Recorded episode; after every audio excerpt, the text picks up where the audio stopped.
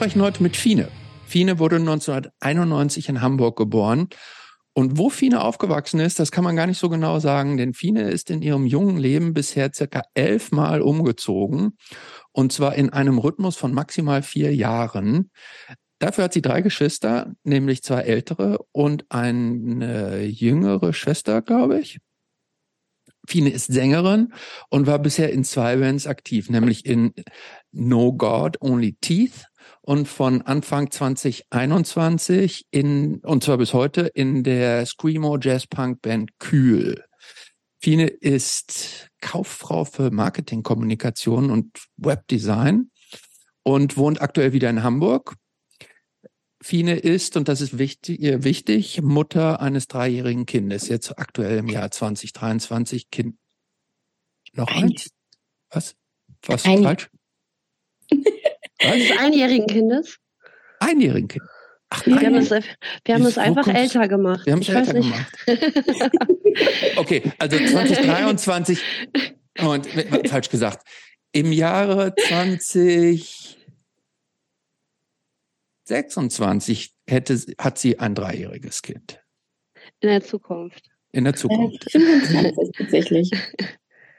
25 tatsächlich. Er ist 25. 22 geboren. Ja. Mensch, Mathematik ist nicht unsere meine Stärke. Oder 26? Ja, jetzt Nee, ich Ja. weiß auch nicht, aber ich fühle mich, ich, also ich glaube, das habe ich irgendwie vermurkst. Das, ähm, aber okay. Aber warum wir heute mit dir sprechen, dazu möchte ich gerne noch mal was sagen. Wir sprechen heute mit dir, ähm, weil du eine für uns total interessante Person bist, also vor allen Dingen für mich. Ich habe dich irgendwie vorgeschlagen, weil wir sind uns irgendwie vor drei Jahren, glaube ich, inzwischen bei Facebook äh, begegnet und wollten mit unseren Bands zusammen durch Skandinavien touren, glaube ich. Und dabei habe ich dann irgendwie festgestellt, dass, glaube ich, bei uns ganz schön viele Parallelen sind, auf die wir später nochmal eingehen, so biografisch und auch so im Leben relativ viele Parallelen, abgesehen davon, dass ich weder ein drei noch ein einjähriges Kind habe. und ähm, Genau, und du bist eine super sympathische Person und deswegen freue ich mich ganz, ganz besonders auf das Gespräch und bin sehr gespannt. Und äh, ja, herzlich willkommen, Fine. Bevor wir jetzt in die Fragen eintauchen, will ich noch ganz kurz zu Claude was sagen. Claude ist ja selten Gästin hier bei uns, weil Claude ja mit ihren Yoga, Schamanenaktivitäten immer um die ganze Welt tingelt. Sie ist aktuell wieder in Deutschland und sie hat auch aktuell eine ganz besondere Tätigkeit, aber über die sprechen wir später. Fine, bist du bereit für die erste, für die Vorfragen? Ja, absolut. Voll gern. Hi. Hallo. Claude, machst du die erste Vorfrage oder ich? Ähm, äh, ähm, du machst die zwei, erste. eins. Ich? Mhm. Fine, hättest du gerne mehr oder weniger Eigentum?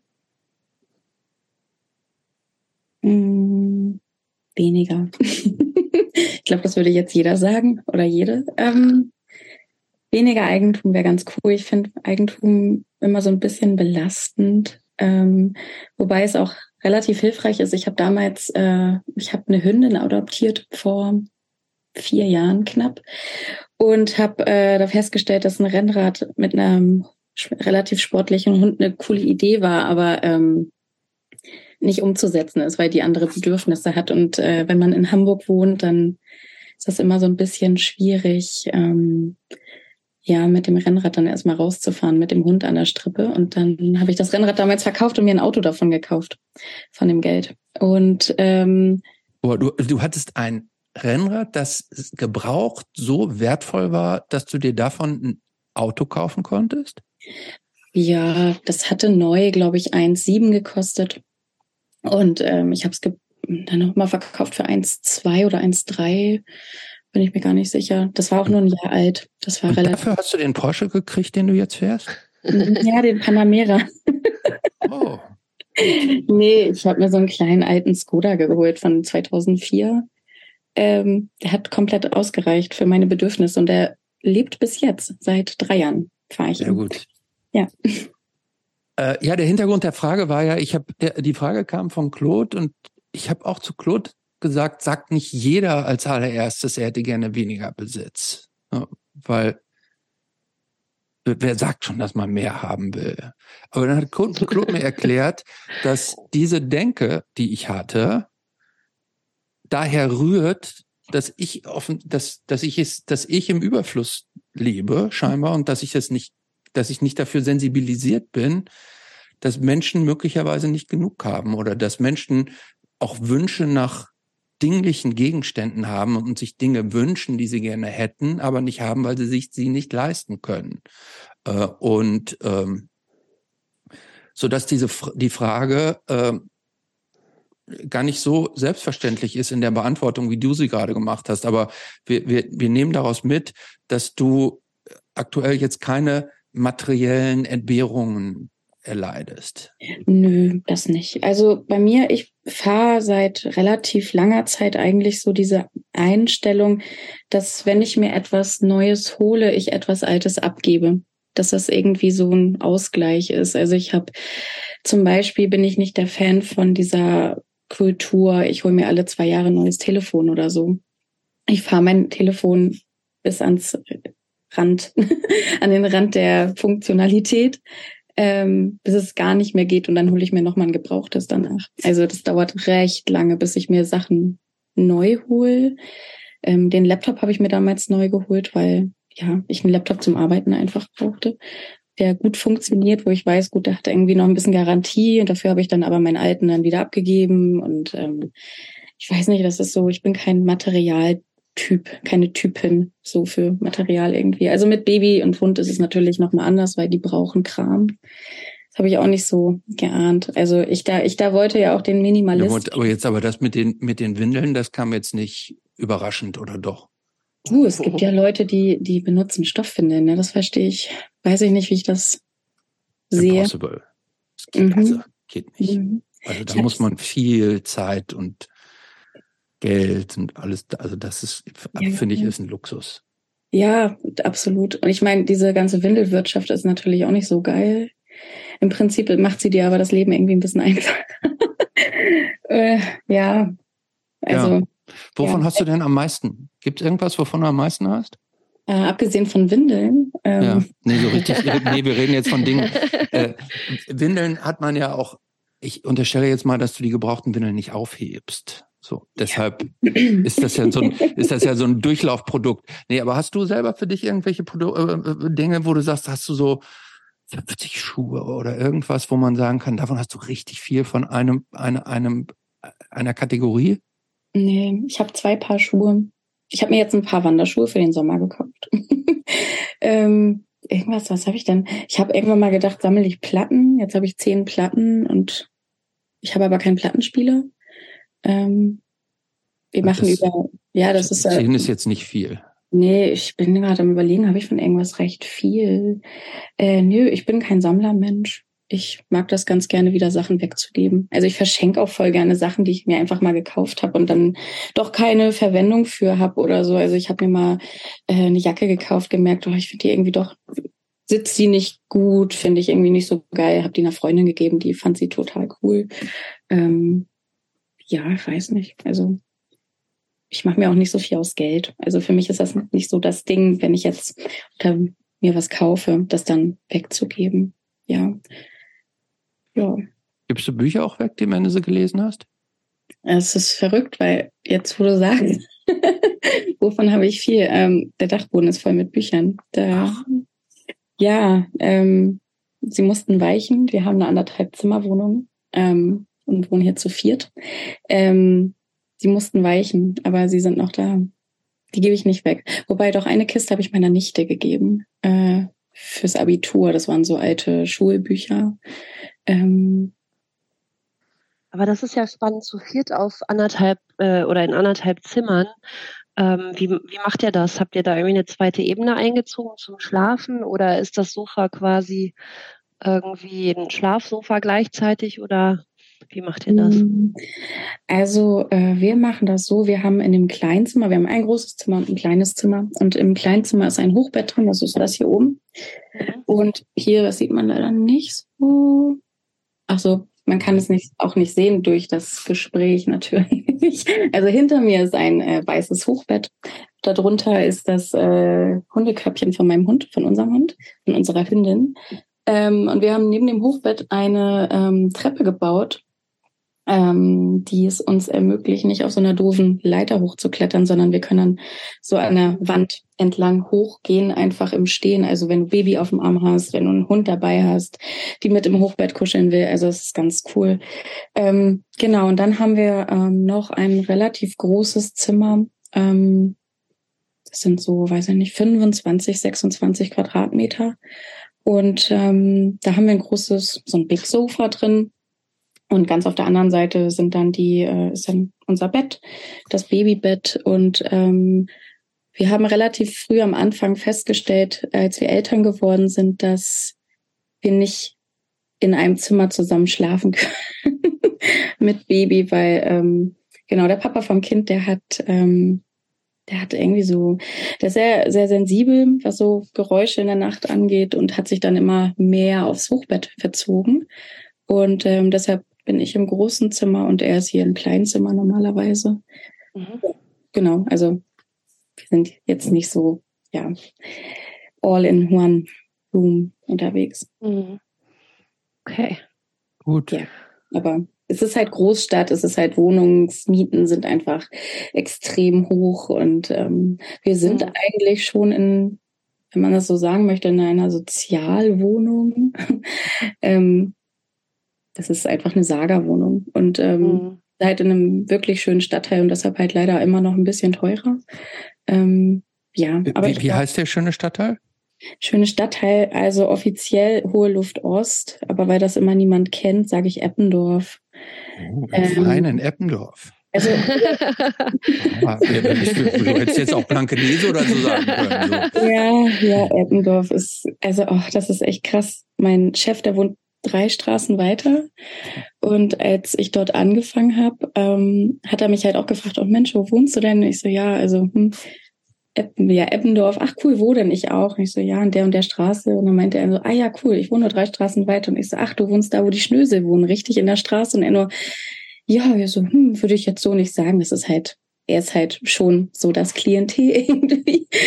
Und ähm, wir wohnen aber, ähm, das ist ganz süß, in so einer ähm, in so einer, nicht Siedlung, aber es sind so Reihen, Blöcke, alte Arbeiterblöcke aus den 80, 1890er Jahren wurden die, glaube ich, oder 1890 oder so wurden die ungefähr gebaut.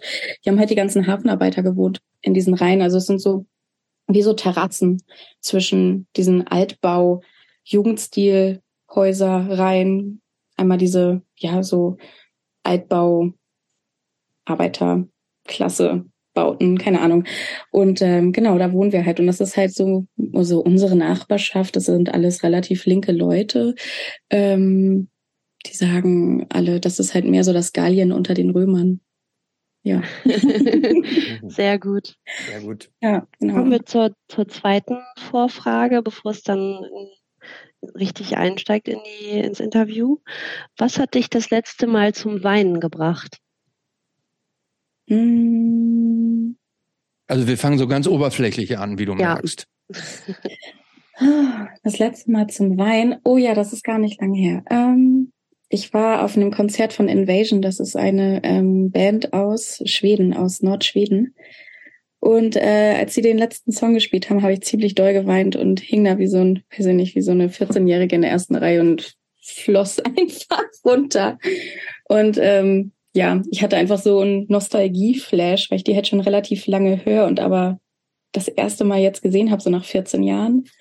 Und äh, weiß ich nicht, da kam dann halt so die ganz junge Fine auf einmal hoch und hat mal kurz gewunken und Hi gesagt und guck mal, weiß ich nicht, gab so ein Flashback-Feeling und da habe ich das letzte Mal geweint. Also es war ein schönes Welcher Song? Ähm, ich glaube, das war I Dreamt Music. Ist es, ist es ein, auch eine von diesen Bands, in denen Dennis Lüxen mitmacht? Ja. Ja, natürlich. es gibt ja noch ein ja. paar mehr Bands aus, aus Schweden, Dr. Alban zum Beispiel. Ja. J.R. Ewing gab es auch mal, aber ich glaube, die werden sich nicht reuniten, oder? Ja, ich bin oh, so ein insgeheim sehr doll verliebt in ihn. Wirklich? ja, ich höre, ich höre Refu oder Refused habe ich angefangen zu hören. Wie alt war ich da? 13 oder so. Das ist schon, mhm. die haben mich schon ziemlich geprägt. Von daher, als ich den dann auch so gesehen habe, ich war damals auf der ähm, Reunion Show in Berlin auf dem Monster Bash Festival 2012. Da wurde damals, sorry, wenn ich so aushole direkt. Nee, nee, nee, nee, nee, so wollen wir das gerne haben. ähm, nee, aber das war so, so cool. Damals wurde irgendwie in dem Sommer, das war ein ganz beschissenes Jahr für mich und ähm, schon der Anfang des Jahres war relativ beschissen.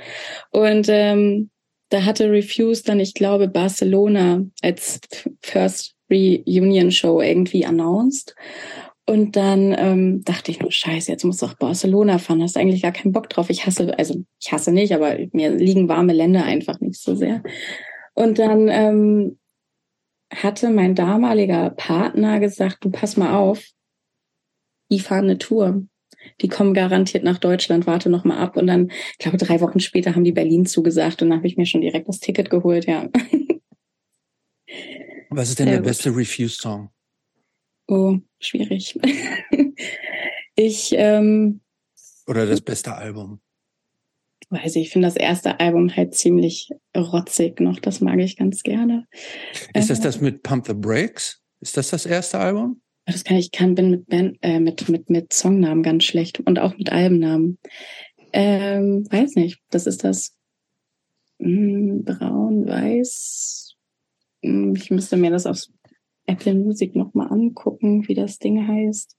Weiß ich gerade gar nicht. Ähm, The Shape of Punk to Come und davor. Das ist nicht das erste. Nee, das ist This Just Might Be the Truth oder Everlasting.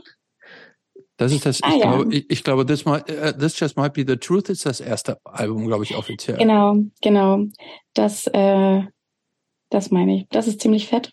Ja. Weil es halt einfach super rotzig ist. Es ist halt einfach, es klingt nicht wie Refuse, das ist, ist halt echt so, also nicht wie Refuse, das klingt auch doof, aber das erste Album ist meistens, ich finde immer die ersten Alben sind so, ähm, das, das, das, der ist so der Rohdiamant einer Band irgendwie, noch nicht so ganz geschliffen, die gehen so irgendwie, ähm, weiß ich nicht, eine Band formt sich, bringt ihre erste Platte raus und dann stellt sich irgendwie nach der, weiß ich nicht, ersten Platte immer so raus, hm, in welche Richtung geht's und dann entwickelt sich das über Jahre mhm. weiter.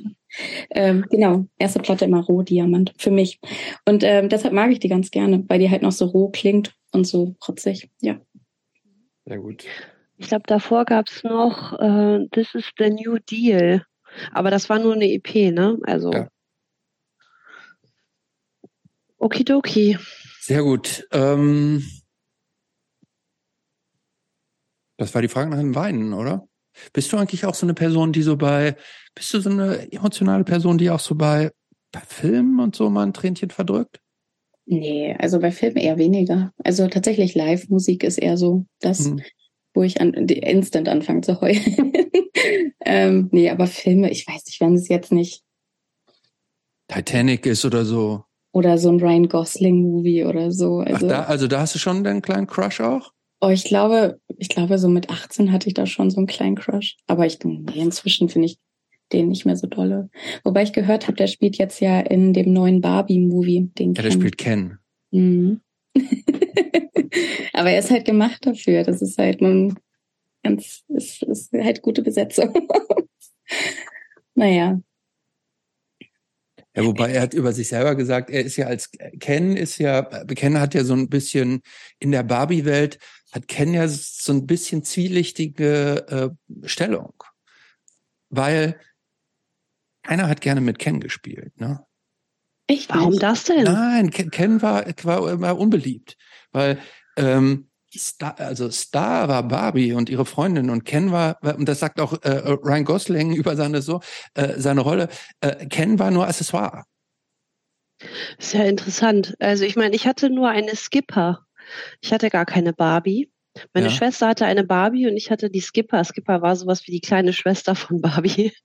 Und äh, dann hat meine Schwester die zum Spielen irgendwie ausgeliehen und äh, dann hat ihre Freundin behauptet, das wäre ihre und dann hatte ich halt keine Skipper mehr. Aber es hat mich auch nicht so richtig gejuckt, muss ich sagen. Aber ich weiß gar nicht, was ist denn Skipper? Ist das auch so, so, so eine? Ja, etwas kleinere, Puppe? eine etwas kleinere Puppe. Okay. Ja. Ihr kennt sie offensichtlich nicht. Nee, ich kenne sie nicht. weil, aber um das noch zu Ende zu bringen, weil, also wir unter uns Kumpels, wir haben dann so mit Big Jim gespielt. So, und, äh, und der Ken in der Barbie-Welt war, war, war bei uns nicht so cool. Hm. Ich habe, hm, nee, ich hatte es nicht so mit Puppen. Ich fand diese Barbie-Autos immer ganz geil diese, weiß ich nicht, Plastic Smarts oder Plastic New Beetle, die es damals gab.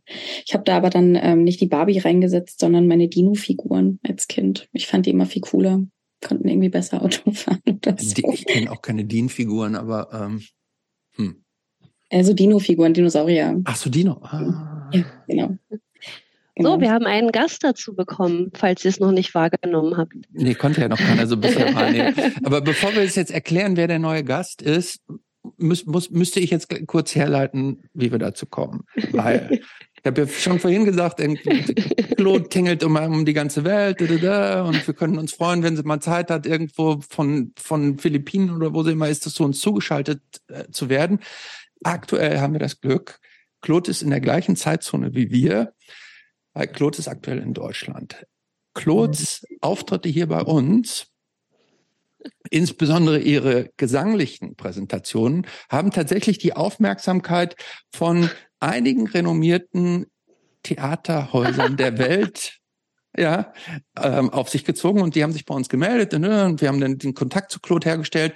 Und nun hat Claude aktuell ein Special Engagement, kann man glaube ich sagen, sie ist so bescheiden, sie will es jetzt nicht zusagen, äh, zugeben, was das ist. Auf jeden Fall hat Claude in so eine Art Musical, kann man sagen, ein, eine, ein Engagement.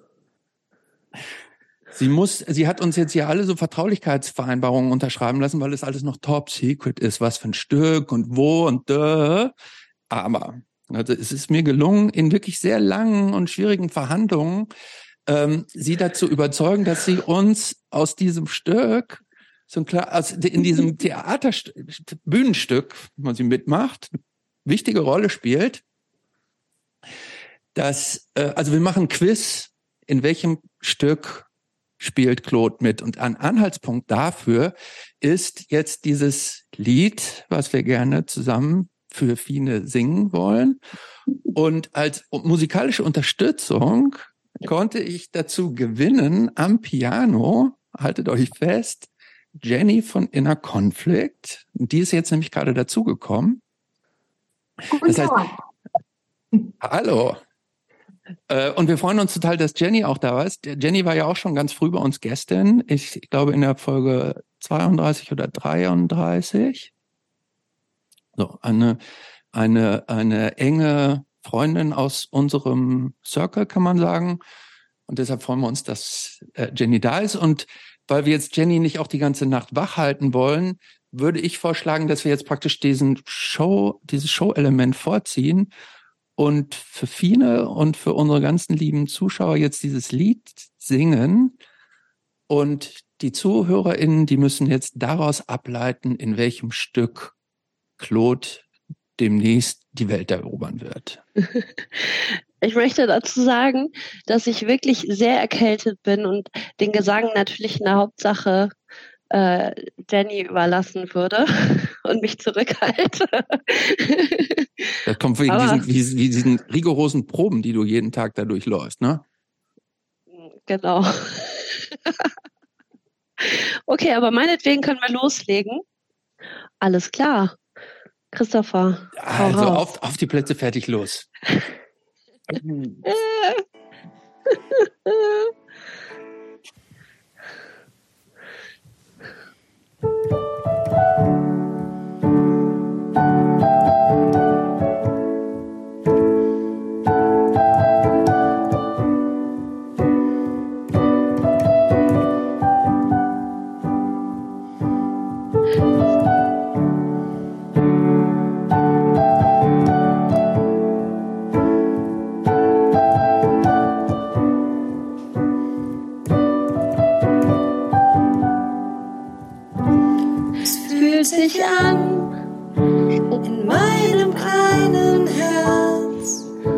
als trifft auf mich ihr Schwert, wenn ich ihre Klingen höre, als wäre der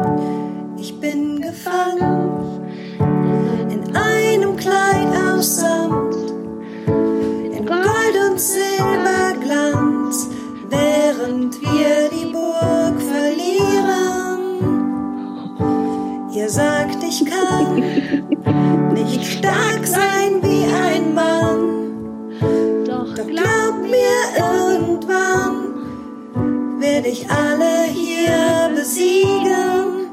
Ich würde so gerne tauschen, Diadem gegen Helm. Ich will kämpfen da draußen, statt mit mir selbst. Wow, wow, kann mich irgendjemand hören? Durch das Chaos und verdammt, ich fühle mich so alleine. Wow, wow, kann mich irgendjemand sehen, wie ich hier am Fenster stehe? Mein Herz schwer wie tausend Steine. Um mich rum wird's immer dunkler und ich kann nichts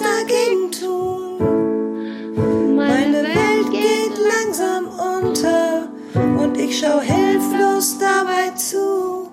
Wow, wow. Kann mich irgendjemand hören?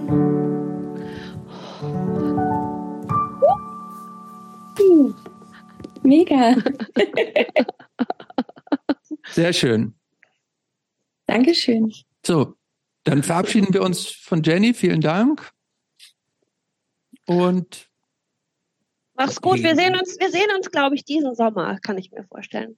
Sehen wir uns mal, lernen wir uns kennen. Mach's gut bis dahin. sehr gut, vielen Dank. Bis dann, ciao. Tschüss. Uh. Fine. Wann kam Punk in deinem Leben? Da war ich, glaube ich, so zehn oder neun, neuneinhalb, neuneinhalb. Ähm, da bin ich in Süddeutschland in die Schule gegangen und ähm, wir hatten Musikunterricht mit unserem alten Direktor, Herr Schröder. Und ähm, das war so ein alter, ja, sehr konservativer Mann. Der hatte mit seiner Akustikgitarre Rock'n'Roll spielen wollen und konnte aber gar nicht so gut Gitarre spielen. Und ähm, halt immer nur so drei Akkorde, wie man das beim Punk so kennt. Ähm, der hat halt aber nur so drei Akkorde gespielt, aber dann immer so christliche Lieder dazu gesungen. Ähm, und ähm, dann hatte er, äh, wie war das? Also wir saßen so 30 Kids im Stuhlkreis und er vor uns mit irgendeiner Referendarin nebenan. Und er saß, ähm, naja, er stand da, hat so rumgedanced und hat dann gesagt, ja, aber Kinder, passt auf. Ähm, es ist okay, wenn man die Musik fühlt, aber man muss es nicht zeigen, dass man sie fühlt. Es gibt ja so Leute, die drehen dann richtig durch auf Konzerten, die bewegen sich dann. Und dann meinte er, dass es aber ja auch ausreichen würde, wenn man nur seinen kleinen Zeh im Schuh bewegt und dazu zu der Musik so wippt. Und ich glaube, ich habe das nicht so ganz verstanden, weil ich halt gedacht habe, also, es ist halt voll Unsinn. Also da war ich neun. da dachte ich mir, ja, das ist doch Unsinn, wenn du mit der Musik, weiß ich nicht, wenn du das so so Rock machst oder so, weiß ich nicht, Punk andeutest und dann aber nur deinen kleinen Zeh bewegen möchtest. Achso, Moment, ganz kurz. Das heißt, das war jetzt nicht so Kumbaya, my Lord, sondern das war schon das war christlicher Punk. das war so, richtig komisch. Also so, ich weiß auch nicht inhaltlich, worum es da so, also was der da genau so ist. Mir ist keine Songzeile mehr im Kopf. Ich weiß nur, dass er da äh, mit dieser Akustikgitarre um um die Schulter herum so, weiß ich nicht, noch so ein bisschen geheadbangt hat und dann aber vorn stand und dann so gesagt hat, so Leute, also das ist voll cool, was ich hier mache, aber passt auf, es gibt Leute, die, die gehen richtig ab und das sind die Bösen, also mehr oder weniger. So, das wollte er uns sagen und einfach so, dass man sich halt, ja, am Riemen reißen soll mit der Musik. Dass man nicht immer sich der Musik hingeben muss, sondern dass es auch reicht, wenn man das so in sich, in sich sich bewegt oder so. Keine Ahnung. Also das, das war so die erste Berührung mit Punk. ähm, und danach ähm, hat es sich, äh, auch als wir in Süddeutschland gewohnt haben, war das so, dass meine Mutter, äh, die war alleinerziehend und die musste auf Reha fahren und wir mussten zeitweise in eine Pflegefamilie. Und in der Pflegefamilie war ein Mädel, die hat halt Rock gehört und ich fand Rock halt ganz cool. Sie hat, sie fand ich cool, deshalb fand ich die Musik cool. Ähm, die war drei, vier Jahre älter als ich, Mona.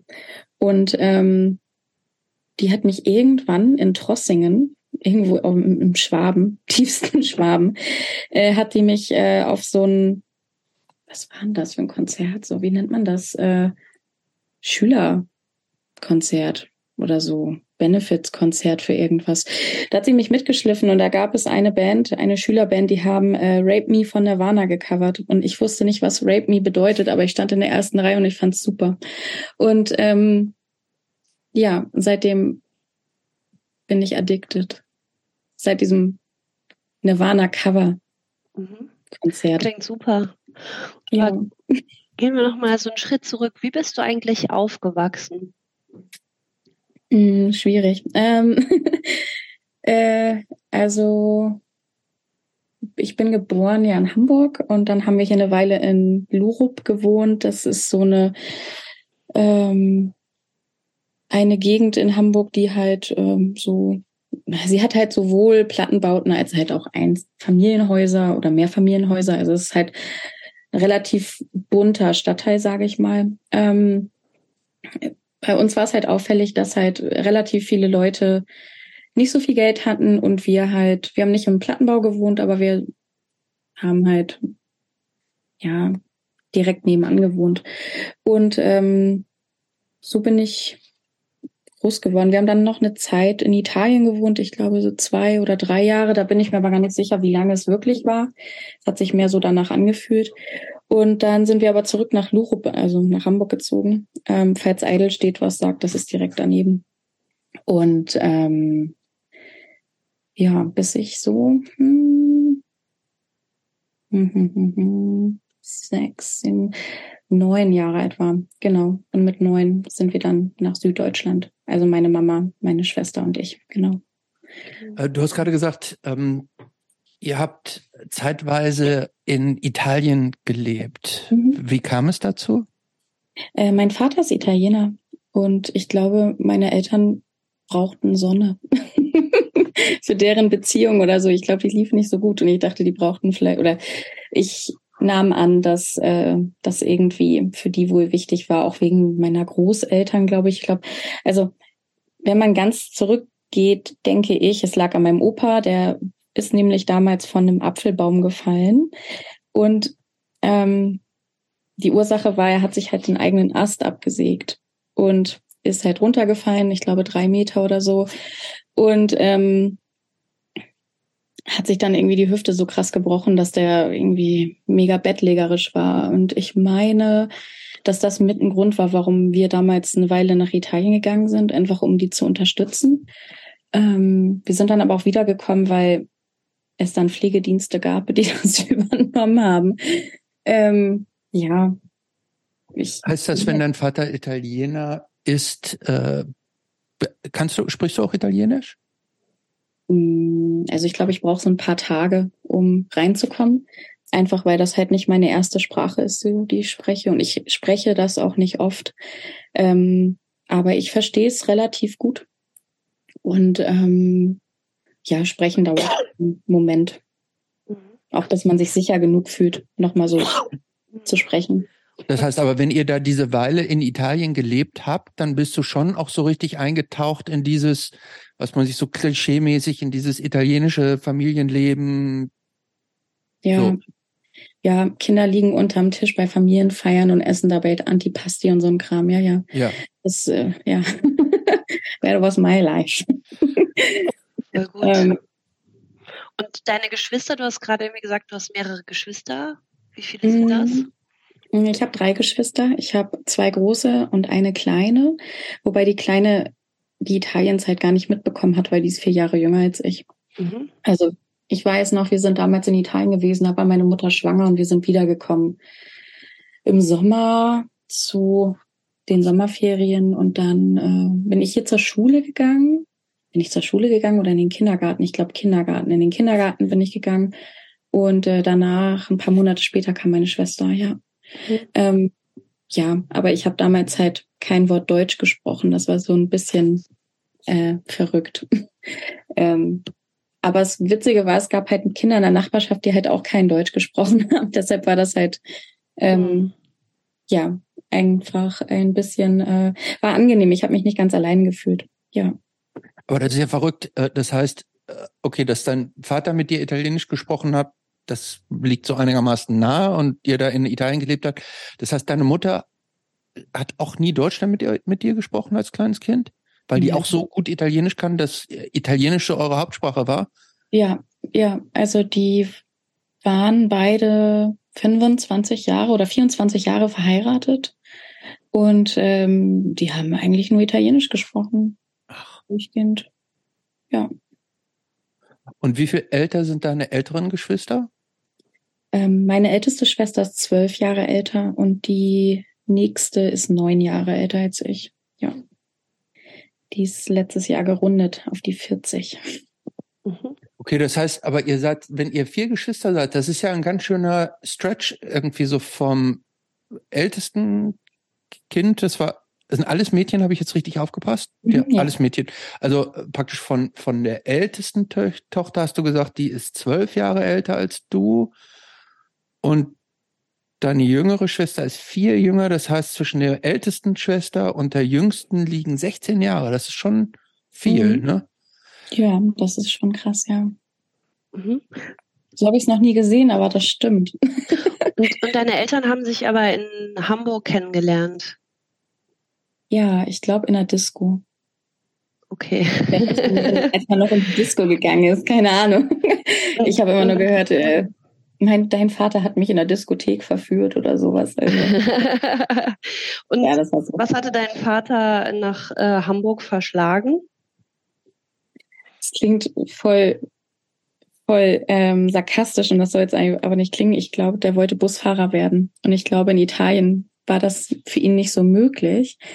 Ähm, aber in Hamburg auch nicht, weil er konnte nicht so gut zählen. Also mein Vater ist in Mathe nicht so gut gewesen. Der hatte dann irgendwie so eine Aufgabe bekommen. Der hatte fünf Mark bekommen oder so, sollte Wechselgeld geben und hat da gefailt. Und dann äh, konnte er kein Busfahrer werden. So und das war dann halt ähm, ja ganz dramatisch für ihn. Hat er dann Jahre später mir mal erzählt. Ähm, er ist dann aber in einer Fabrik gelandet und hat da bis jetzt zur Rente gearbeitet. Und deine Hm. Mutter, was hat, was hat die gemacht? Mm, Meine Mutter hat wie ich nichts gelernt. ähm, nee, die hat ähm, mit 19 ihr erstes Kind bekommen und ähm, hat dann in der Schokoladenfabrik gearbeitet. Mhm. Ja. Ja, und ja. Das heißt, Süßigkeiten gab es bei euch immer zuhauf zu Hause. Nee, ich glaube, ich glaube, das hat sie versteckt oder so. Ich habe nie Schokolade abbekommen. Also das gab es bei uns nicht. Würdest du Aber das klingt jetzt alles, Entschuldigung, wenn ich ganz, das klingt jetzt alles nach einer, eigentlich nach einer total, das klingt nach einer schönen Kindheit oder äh, täuscht das jetzt von einer Wahrnehmung? Also ähm, ich denke, ähm, es war bis ich neun Jahre alt war eigentlich eine ganz coole Kindheit.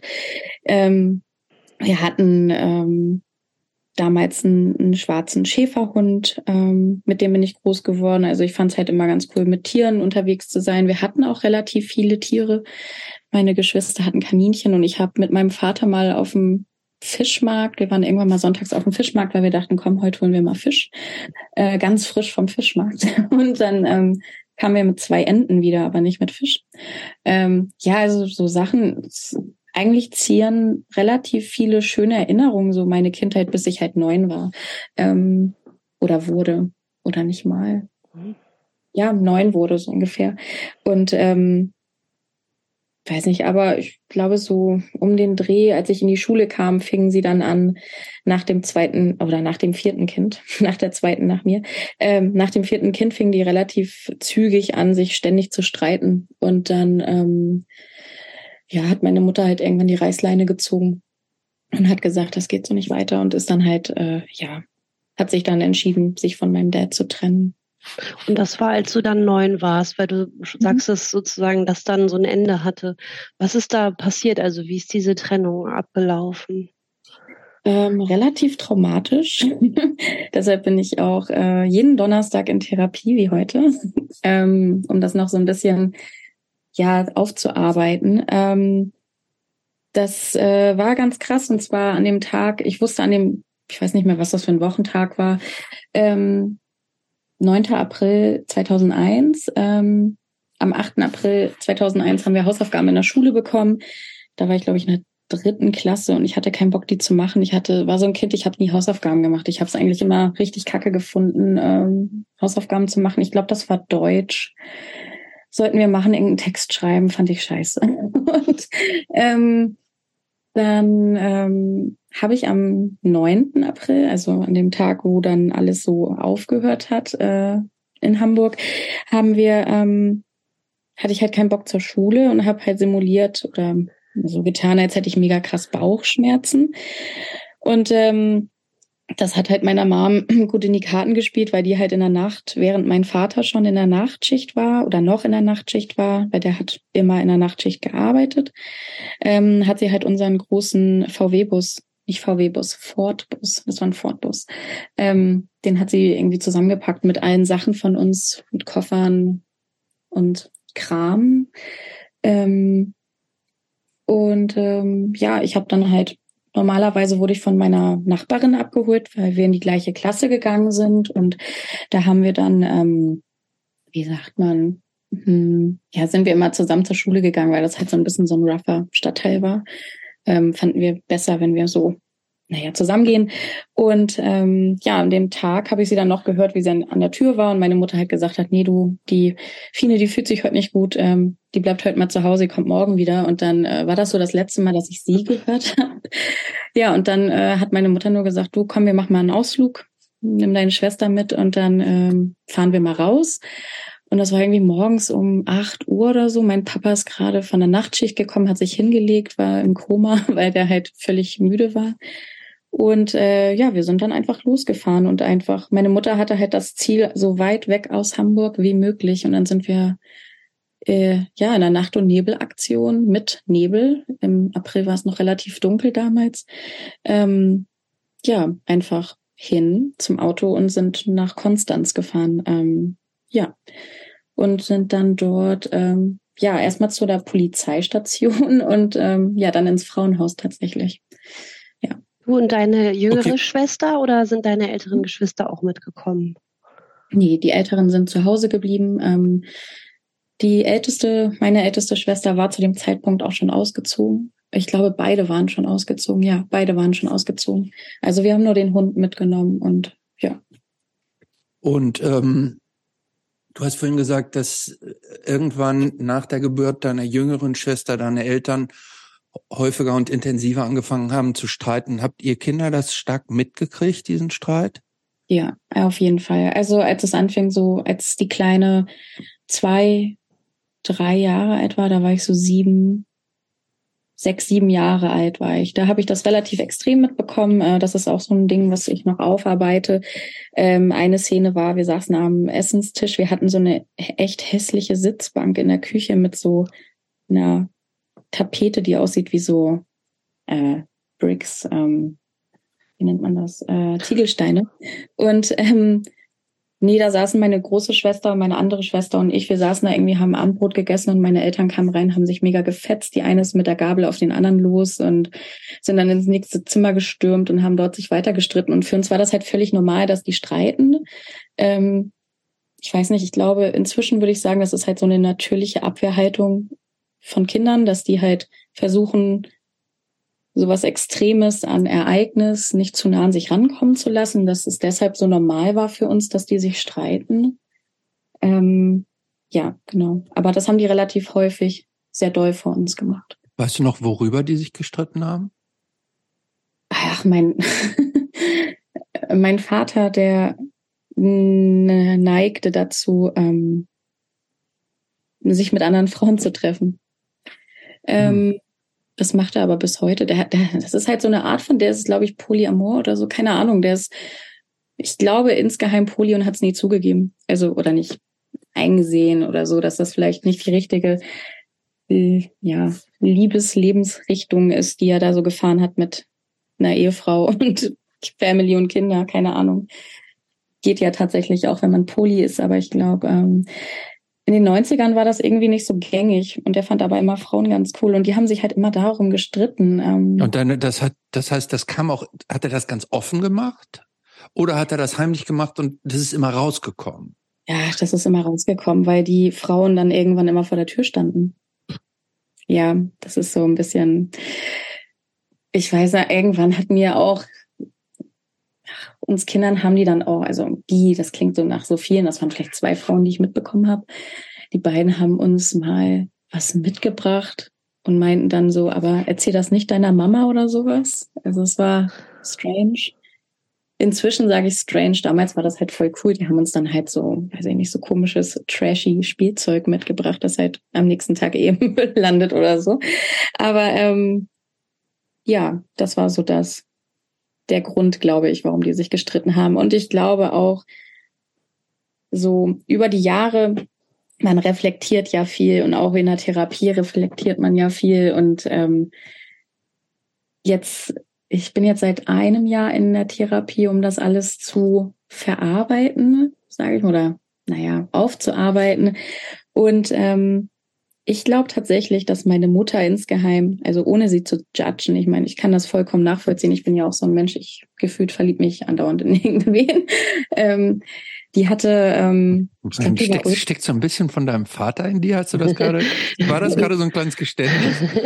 ja, aber ich, ich, ich weiß nicht, vielleicht, vielleicht nicht, keine Ahnung. Ich hm. neige dafür dazu, Menschen einfach gern zu mögen. Also hm weiß ich nicht, wenn die nett sind, Mädel oder Junge, weiß ich nicht. Also es ist nicht direkt Liebe und ich, man fängt nicht direkt was mit denen an, aber weiß nicht, also Interesse, jemanden kennenzulernen, würde ich sagen. Aber oh gut, ja. Also wir, ähm, ähm, hast du das, und das war euch Kindern auch damals klar, dass praktisch das Verhalten deines Vaters Auslöser dieser Streits war, dieser heftigen Streits. Hast du das deinem Vater damals irgendwie so übel genommen? So nach nee. dem Motto, was machst du da eigentlich immer, dass, dass du so diese, diese Friktion in die Familie reinträgst? Hm, nee, gar nicht. Ich, mein Vater hat mit mir nämlich immer die coolsten Sachen gemacht. Also der hat immer mit mir die cooleren Sachen gemacht als meine Mutter mit mir damals. Das weiß ich noch. Die hat ähm, ja mit uns halt diese, ach, das klingt immer so doof. Ich bin ja selber Mama und ich hoffe, ich werde das anders irgendwie rüberbringen. Aber mit dem, mit meinem Vater haben wir, habe ich einfach immer die cooleren Sachen gemacht als mit meiner Mutter. Mit meiner Mutter war ich beim Kinderarzt oder irgendwo auf dem Amt oder bei irgendwelchen Terminen und immer irgendwie dabei und es hat nie Spaß gemacht. Und mit meinem Papa habe ich halt immer coole Sachen gemacht. Wir sind Moped gefahren ohne Helm und so ein Kram. Also ähm, ein Eis essen. Also mit dem habe ich halt, dem habe ich das nie übel genommen. Also Hattest du ein gutes Verhältnis zu deinem Vater immer, also oder fast ein engeres zu deiner Mutter oder würdest du das nicht sagen? Also hattest du zu beiden ein gutes Verhältnis? Mm, also ich glaube, ich hatte nie ein richtig gutes Verhältnis zu irgendwem in der mhm. Zeit. Ich glaube, ich habe es einfach akzeptiert, dass ich mit dem einen diese Sachen mache und mit den anderen diese. Ähm, es hat sich halt über Jahre dann auch ähm, dann geändert, weil ähm, ich ja dann nachdem ich neun, also nachdem diese Trennung, diese, dieser, diese, man nennt es heutzutage im Volksmund ja Kidnapping, ähm, das ist ja tatsächlich auch nicht mehr erlaubt, dass sich ein Elternteil mit dem Kind unerlaubt aus dem Bundesland sogar entfernt oder so. Das ist, glaube ich, sogar schon verboten. Ähm, genau. Ähm, ja, keine Ahnung. Also ich glaube, seitdem hatte ich, glaube ich, bis ich 17 war, mein Dad auch nicht mehr gesehen. Also immer so zwischendurch mal für einen Tag, aber wir hatten halt nicht so eine richtige Bindung mehr. Ja, weiß nicht. Also ich glaube zu keiner meiner Eltern. Aber wie ging das denn dann weiter? Also ihr seid nach Moment, bevor es weitergeht, äh, ja? und bevor es weitergeht, ich würde gerne die Situation noch, hab, hab da noch mal eine Nachfrage. Und zwar, aber ähm, so körperliche Übergriffigkeiten gab es nicht. Das waren oder doch? Also waren Weil- das in Anführungsstrichen nur verbale Streits oder ist da auch mal deinem Vater so die Hand ausgerutscht? Bei meiner Mutter? Ja. Nein, das habe ich nie beobachtet. Meine Mutter ist immer auf ihn los. Also Ja. mit einer Gabel. das habe ich einmal gesehen. Die ist einmal mit einer Gabel auf ihn los. Ähm, ja, ähm, mehr habe ich aber nicht gesehen. Oder wollte ich nicht sehen, keine Ahnung. Aber ähm, habe ich nicht gesehen. Claude, ich weiß jetzt nicht, wie es dir geht. Ich stelle mir deinen Vater jetzt so wie so ein, wie so ein, wie so einen italienischen Schönling vor. Gigolo. Die, wie so ein Gigolo, dem die alle Frauen fliegen, dem, so, war das so ein Typ auch? War so ein, der, so ein, so ein Frauentyp? Ja, offensichtlich dann scheinbar, ja. Mhm. ja. Ja, der, der, der, der ist schon ein kleiner. Also, ja, der, er sah, also mein Papa, ihr habt ja kein Foto von oder ihr kennt ihn nicht, aber mein Papa, als ich klein war, also klein, in der Schule, in der ersten, zweiten Klasse, wenn ich da geärgert wurde, hieß es immer, irgendwie kamen die Jungs dann um die Ecke und meinten, boah, nee, auf die, die darfst du nicht ärgern, weil die ist mit Rocky zusammen. Also nicht zusammen, die ist mit Rocky, Rocky ist ihr Papa. So. Und ähm, das war halt, weil mein Papa halt auch so ein markantes Gesicht wie ähm, Sylvester Stallone hat. So ein, Mhm. auch die Haare, also der sah jetzt nicht eins zu eins aus wie Sylvester Stallone, aber der hatte schon deutlich Ähnlichkeit zu ihm. Und ähm, da hieß es immer so, oh, man musste aufpassen, sonst kommt der Boxer oder so um die Ecke. Und äh, und dann hieß es immer so, ja, äh, weiß ich nicht mehr, wie die das formuliert haben. Also, ja, der haut deinen Papa um.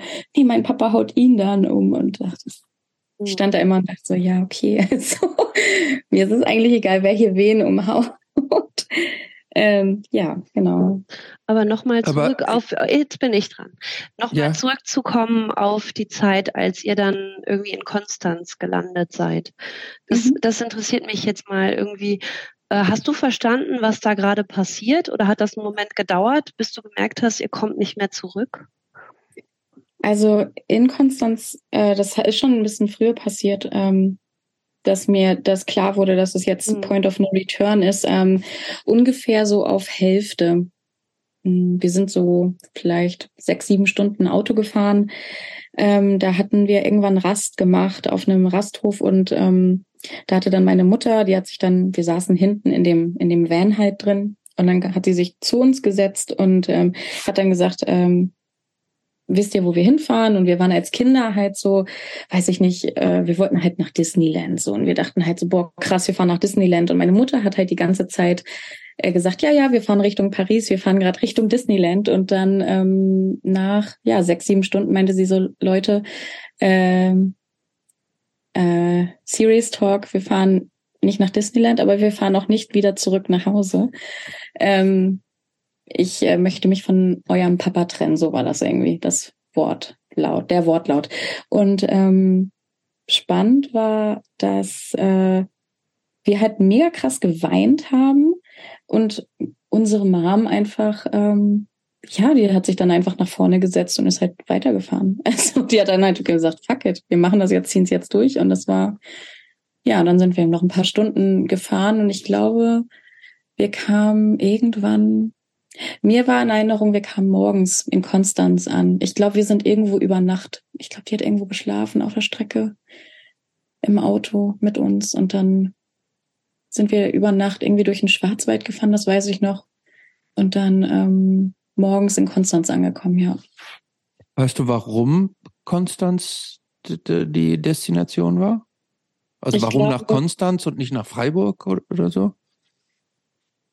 Weißt du das? Das weiß ich nicht, nein. Hm. Ähm, Nee, das weiß ich nicht.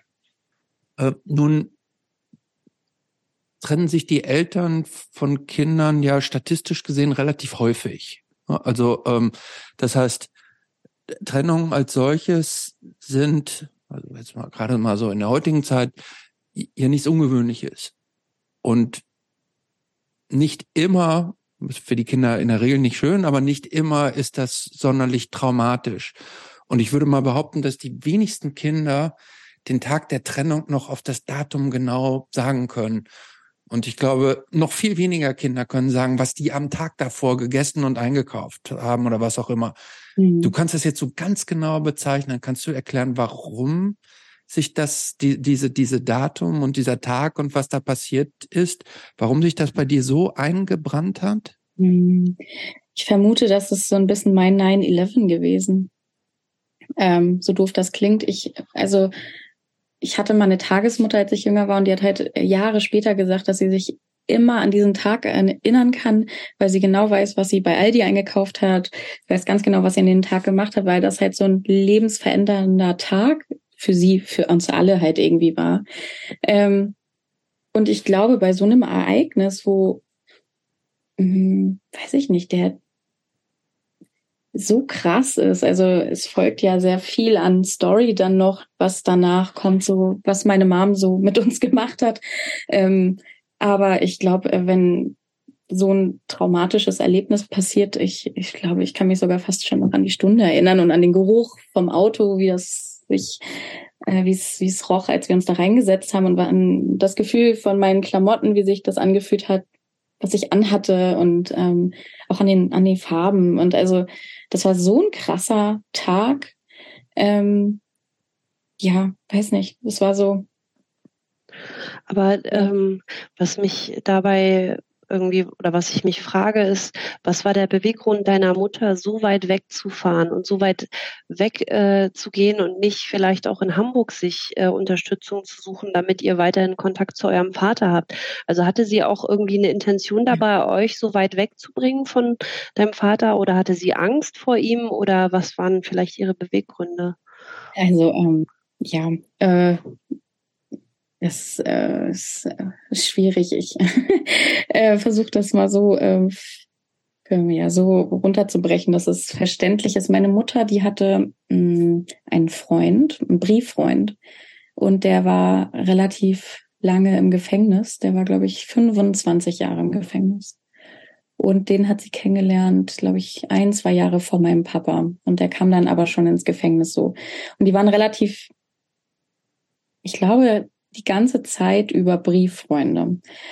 Und das habe ich jetzt in meiner Therapie halt erst reflektiert, dass das mit ein Grund sein kann, aber nicht sein muss. Also das ist halt meine Version davon, dass als meine Mutter gesehen hat, so hey, ähm, der kommt jetzt demnächst mal aus dem Gefängnis raus, dass sie dann halt versucht hat, so nah wie möglich halt zu ihm hinzukommen. Ähm, der ist halt in Italien ins Gefängnis gekommen oder im Gefängnis gewesen für relativ lange und ähm, hat äh, dann halt, weiß nicht, die waren beide Anfang 40 und die haben dann halt gesagt, hey, komm, lass mal treffen. Ähm, wir sind dann, ich glaube, ein halbes Jahr nachdem wir abgehauen sind, sage ich mal, ähm, haben wir uns dann mit ihm in Italien in so einem Dorf getroffen äh, und haben in einem Haus von einem Pfarrer gewohnt, weil er noch nicht alleine Urlaub machen durfte, der musste quasi noch unter Auflage bei einem Pfarrer durfte der raus. So, der Pfarrer musste halt irgendwie aufpassen, dass der keinen Unsinn baut. So unter Bewährung oder so. Und ähm, das wusste ich aber zu dem Zeitpunkt nicht. Ich dachte halt bis dahin, das ist ein Freund von meiner Mutter. So, und ich fand den mega cool. Das war ein mega cooler Typ. War irgendwie, weiß ich nicht, hat mit uns mega viele coole Sachen gemacht. Er ist mit uns ähm, hier, ähm, wie nennt man das? Äh, Hitchhiken. Ähm. Fremden gegangen. ähm, genau, das erste Mal. Und äh, weiß ich nicht, hat mit uns äh, so Granatäpfel und so von den Bäumen aus fremden Gärten geklaut und so ein Kram. Also es war schon alles cool. Der war halt einfach in sich ziemlich cool, der Typ, und sehr entspannt. Ähm, Aber du weißt, du weißt jetzt schon aus der Rückschau, dass man 25 Jahre kommt man nicht für Ladendiebstahl ins Gefängnis, ne? Ja, ich wollte. also der muss ja irgendwas richtig mega krasses, vor allen Dingen auch in seiner frühen Jugend oder gemacht. Also, fünf, also ich Ja. glaube 25 Jahre, da musst du, glaube ich, hier in Deutschland musst du jemanden für umbringen. Ich glaube, dafür kriegst du, glaube ich, sogar nur 18 oder so, ne? Also Ja, in Deutschland. also für, für für 25, also der, weißt du, was der gemacht hat? Ja. ähm, der hat wohl, ähm, also, In Italien vielleicht hat er Ja. eine Kirche angezündet oder so, oder nee? also ähm, ich muss immer so hin und her springen, weil es sind halt sehr viele Ereignisse gewesen, die dann so in sich dann wie so, weiß ich nicht, habt ihr schon mal ähm, äh, hier, wie hieß das Buch von Mario Puzo? Ähm, La Gomorra, diese Mhm. ganze Mafia-Geschichte, Ja. habt ihr euch damit auseinandergesetzt? Das ist halt, in sich sind das super viele kleine Geschichten und dann am Ende bildet das einfach so ein Konstrukt an, keine Ahnung, alles. Ich bin überhaupt nicht mit da, also ich habe damit nichts zu tun. Aber ähm, dieser Kerl hatte halt vermutlich was damit zu tun und zwar hatte der, also als ich klein war, hatte ich einen Onkel, der hatte ein relativ großes Landhaus und ein ziemlich ähm, interessante Größe an, an Grundstück. Da hatte er Weinstöcke, weiß ich nicht, einen ganzen Hügel runter und ganz viele Tiere. Und ich habe mich immer gefragt, er arbeitet nicht, aber warum hat er dann so viel Geld? Und ähm, ich fand es halt aber cool, ich konnte echt immer rumrennen. Ich habe da halt, weiß ich nicht, Verstecken gespielt mit meinen Geschwistern, habe mit den Tieren gespielt. Ich fand das Haus halt voll cool. Und da gab es halt ähm, in diesem Haus, da bist du quasi, wenn du hingefahren bist, hast du dich halt immer gefreut, wenn du ins Wohnzimmer reingekommen bist. Das Wohnzimmer hatte ein Sofa, einen Fernseher und einen Sportwagen. Ähm, Und Sport, der Sportwagen stand im Wohnzimmer drin? der stand im Wohnzimmer drin. Den durfte halt niemand sehen. Der stand nie draußen. Der war immer im Wohnzimmer. Und ich weiß nicht mehr, welche Farbe der hatte. Kann, weiß ich nicht.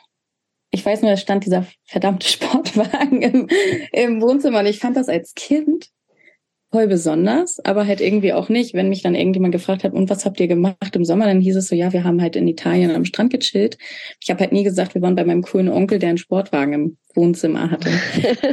So. Und ähm, dieser Onkel von mir, das ist der Vater von dem Brieffreund von meiner Mutter. So. Und der Brieffreund von meiner Mutter, der hatte damals, war der in einer Gang, die haben eine Bank ausgeraubt. Und ähm, bei diesem Raubzug ist eine Person gestorben, die wurde erschossen, aus Versehen, in Anführungszeichen. Ähm, ja. Und ähm, das also aber alles, was ich euch jetzt erzähle, das war, wusste ich auch erst viele Jahre später. Das hat mir meine Mutter erst mit 16 erzählt. Ähm, da war das so, dass äh, relativ viel Geld abhanden gekommen ist von dieser Bank. Ähm, es wurde nie gefunden. Sein Vater hatte plötzlich aber dieses große Haus und den Sportwagen.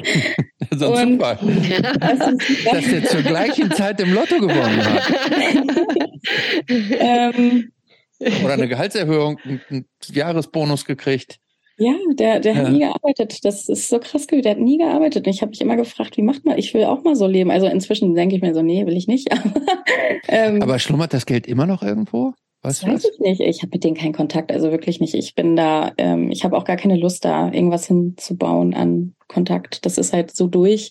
Ich glaube sogar, der Onkel ist inzwischen tot. Ähm, vermute ich. Ich, wie gesagt, habe keinen Kontakt. Nee, ähm, Denn finanziell kann es, glaube ich, ganz lohnend sein, zu solchen Berufsgruppen Kontakte zu haben.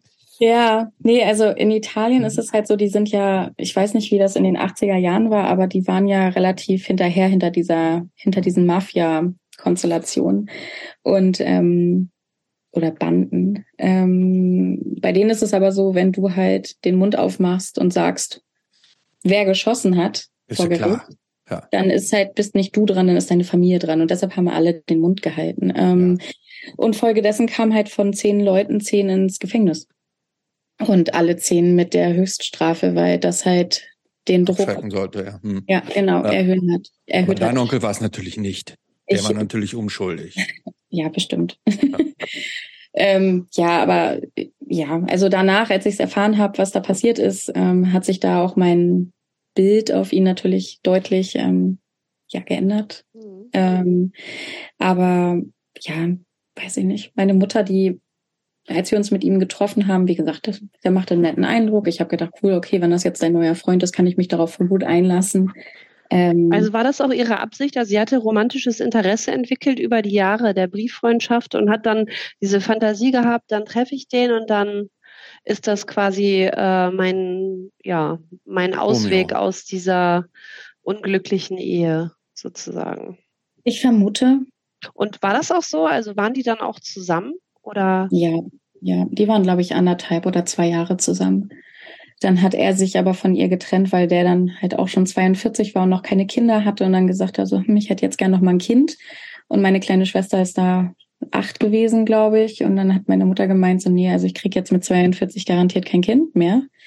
Und ähm, ja, dann hat er gesagt, gut, dann muss ich mir jetzt eine Frau suchen, die nochmal Bock auf Kinder hat. Und dann haben die sich getrennt. Ähm, ziemlich krasses Liebeskummer, äh, ziemlich krassen Liebeskummer hatte meine Mom dann. Ähm, ja, und hat das dann halt mehr oder weniger voll auf uns abgelassen. Ne? Dann hieß es so, Mensch, ihr seid wie euer Vater und äh, weiß ich nicht. Es war einfach sehr stressig, aber ähm, ich vermute, ähm, der Grund, warum sie dann, also sie hatte halt deutlich keinen Bock mehr auf uns, so um das so lapidar einfach mal daher zu sagen. Ich glaube, die hatte einfach wirklich keinen Bock. Die denkt sich so krass, jetzt habe ich von dem einen noch zwei an der Backe. der andere hat keinen Bock auf mich, der holt sich eine andere und äh, ich hänge da und muss das jetzt noch ein paar Jahre durchziehen. Ähm, ja, das hatte halt die Folge, dass wir halt relativ viel machen durften und viel machen konnten. Also wir haben halt, oder ich habe keine Grenzen bekommen. Also ich durfte tatsächlich wirklich fast alles machen, worauf ich Bock hatte. Ja. Und war das, hast du das als positiv empfunden? Ja, also das hat mich meine Therapeutin neulich auch gefragt. Ähm, sowohl als auch, ich glaube, ähm, es hat mich relativ rastlos gemacht, weil ich finde es schon gut, wenn man so natürliche so Pfeiler hat, an denen man sich orientiert kann als Kind, weil du bist ja als Kind wie so ein rohes Ei irgendwie, du bist halt super fragil, du weißt überhaupt nicht, wie irgendwas läuft, dann kommt da deine Mutter an, die dann, weiß ich nicht, dir dann auch noch sagt, so hier, kannst eigentlich alles machen, worauf du Bock hast. Ähm, Da warst du, Entschuldigung, dass ich unterbreche, da warst du, ich habe jetzt nicht richtig nachgerechnet, so um elf, zehn, Elf. nee, neun immer noch, neun, zehn, ne? ja, so zehn, zwischen zehn und elf war ich da, Mhm. ja, zehn, elf, ja, da, da um den Dreh. Genau. Und äh, ja, das habe ich dann halt auch so gemacht dann, genau. Aber was hast du denn dann gemacht? Da, da, also da warst du ja so angehend, das war ja angehende Pubertät dann ja quasi, ne? Also Ja, das ich war ja so die Schwelle zum Teenager sein. Also wie hat, also wie hat, was hast du denn da denn schon so gemacht in diesen, in diesen jungen Jahren? Ja, viel Mist. Was denn für Mist? Ähm, wir waren, ähm, also ich hatte ja anfangs erzählt, dass wir ähm, einmal auf, dass meine Mutter auf Kur war und wir dann halt bei dieser Pflegefamilie waren. Mhm. Ähm, Wo du dann ja diesen, diese, die äh, Rape Me gehört hast. Rape Me von Nirvana. Ja. Sagen. Ähm, nee, ähm, wir waren davor oder danach, ich glaube danach, waren wir nochmal ähm, noch mal in der Pflegefamilie, weil meine Mutter nochmal in die Reha musste. Die hatte einen Bandscheibenvorfall ganz doll. Ähm, da waren wir dann äh, nicht in der Pflegefamilie, sondern in so einem Wohnhaus für Kids und Jugendliche mit Betreuern. Und ähm, da gab es äh, einen Jungen, der hatte sein ganzes Zimmer, der war glaube ich 15 oder 16, der hatte sein ganzes Zimmer voll mit Metallica-Postern und ähm, hat dann nachts heimlich MTV Rocks geschaut und ich habe mich dann immer dazugesetzt und habe mir dann den heißen MTV verbotenen Musik-Shit angehört ähm, mit ihm. Und ähm, relativ zügig danach hat man dann halt geguckt, was gibt es für Kids im gleichen Alter, die ähnliche Musik hören. Ähm, habe dann so, weiß ich nicht, mich so an Gruppen angeschlossen in der Nachbarschaft, als wir dann schon wieder, also außerhalb von dieser Gruppe, von dieser Wohngruppe waren und wieder zu Hause waren. Und da hatte ich angefangen äh, zu tätowieren, tatsächlich mit elf. Du hast angefangen zu, als Tätowiererin? Ja, das, Tätowieren klingt über, übertrieben. Also ich habe eine Mädel, die Initialien ihrer Lieblingsband auf den Oberarm tätowiert. Mit einer Nadel und Skriptol oder, oder Ich Tinte? Tinte. Mhm. Ja, das war alles nicht so dolle. Ja, relativ dick, also wirklich komplett über den ganzen Oberarm. Die Mutter war nicht amused, ähm, wollte mich aber auch nicht anzeigen. Ähm, ja, danach, das war meine Tattoo-Karriere. danach dachte ich, huch, das gibt nur Ärger, das lasse ich mal. Hast du da noch ein Foto von? Uh -uh. Aber ich habe mir selber, ich, ich habe eine Erinnerung, ich habe auf meinem Arm, ich habe Das gleiche gestochen? Nee, nee, nee, zum Glück nicht. Ich habe nur zwei Punkte, zwei Punkte auf dem Arm, um zu gucken, wie tief man stechen muss, damit die Tinte drin bleibt. Ja, ähm, die habe ich noch. Das sind so meine meine meine Erinnerungspünktchen. Ja. ähm, nee, aber danach wurde es eigentlich wieder ein bisschen entspannter. Also das war so die die Hochphase des Mistbauens. Also danach habe ich nicht noch mal so krass Mist gebaut, glaube ich zumindest. Ja. Ja, ich kann das ziemlich nachvollziehen. Bei mir war es eigentlich tatsächlich ganz ähnlich, dass, dass ich auch das Gefühl hatte, meiner Mutter irgendwie zur Last zu fallen und äh, sie auch nicht so Interesse an mir gezeigt hat und ich auch alles einfach machen konnte. ich weiß nicht, hast du dann auch früh angefangen tatsächlich mit Alkohol und Drogen? Ähm, ja, aber nicht so, dass ich betrunken war oder so. Das fing erst so mit 15 an ähm, ich glaube, mit 12, 13 habe ich das erste Mal in Süddeutschland trank man Hefeweizen zu der Zeit.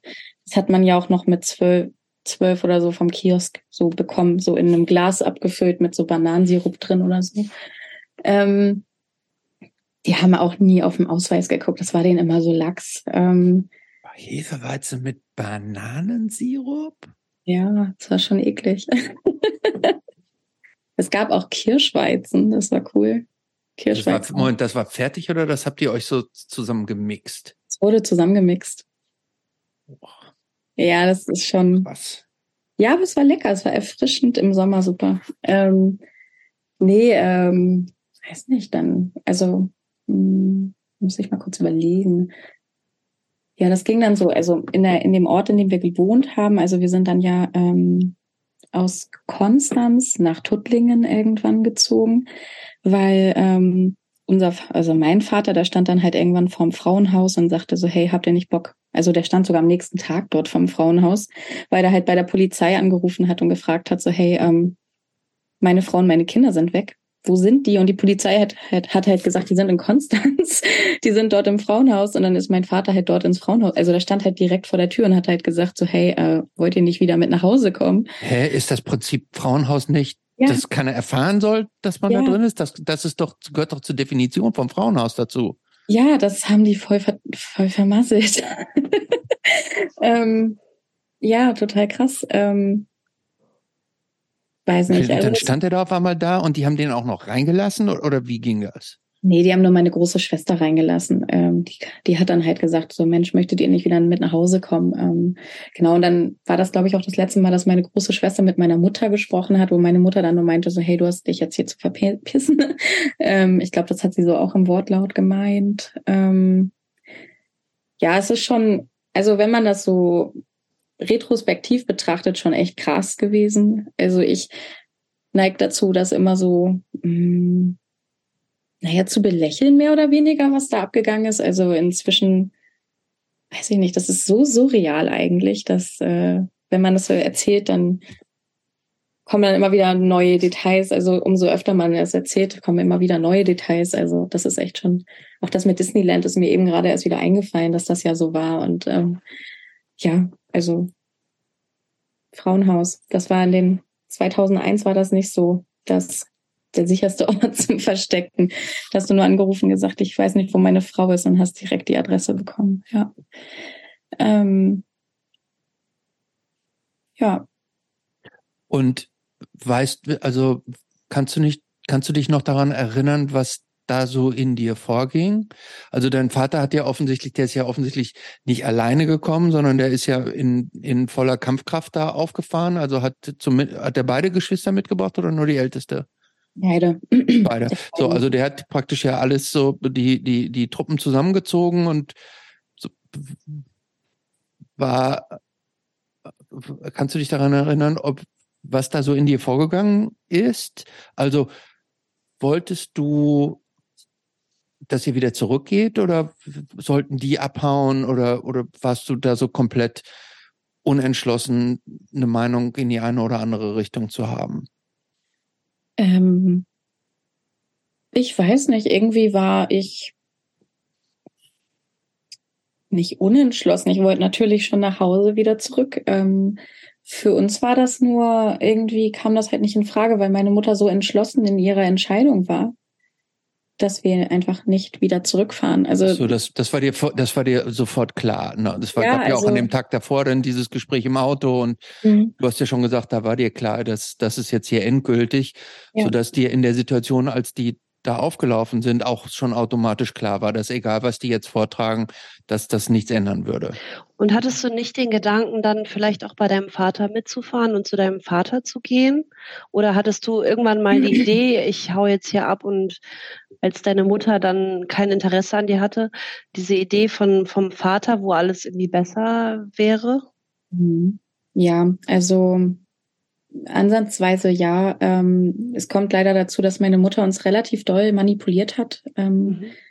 In der Kindheit. Sie hat uns halt ähm, auch während der Autofahrt gesagt, so Mensch, das tue ich nicht für mich, das tue ich für euch, weil euer Vater fässt euch an, zum Beispiel. Oder ähm, euer Vater schlägt mich. Ich habe ihn noch nie gesehen, wie er sie schlägt. Ähm, natürlich kann das aber so sein, dass man es hinter Türen macht und man das als Kind nicht mitbekommen hat oder so. Ähm, ich bin mir aber sehr sicher, dass er mich nicht angefasst hat, zum Beispiel. Mhm. Vielleicht verdränge ich es nur, vielleicht ist er ein ultra schlimmer Mensch, aber das glaube ich nicht, weil ich ihn halt auch so ein bisschen kenne. Und Mhm. für mich als seine Tochter glaube ich, ich bin im Rein irgendwie, damit wir haben jetzt keine ultra krasse Beziehung. Wir sind halt irgendwie nicht Vater und Kind, wir sind halt mehr so, weiß ich nicht, biologisch verwandt, sage ich mal. Mhm.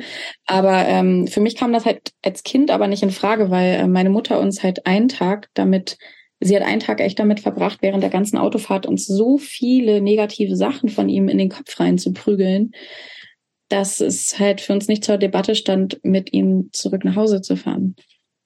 Ähm, das hat sie fünf Jahre gemacht. Ähm, ja, die Scheidung ging auch relativ lang. Die ging, glaube ich, drei oder vier, vier Jahre, glaube ich.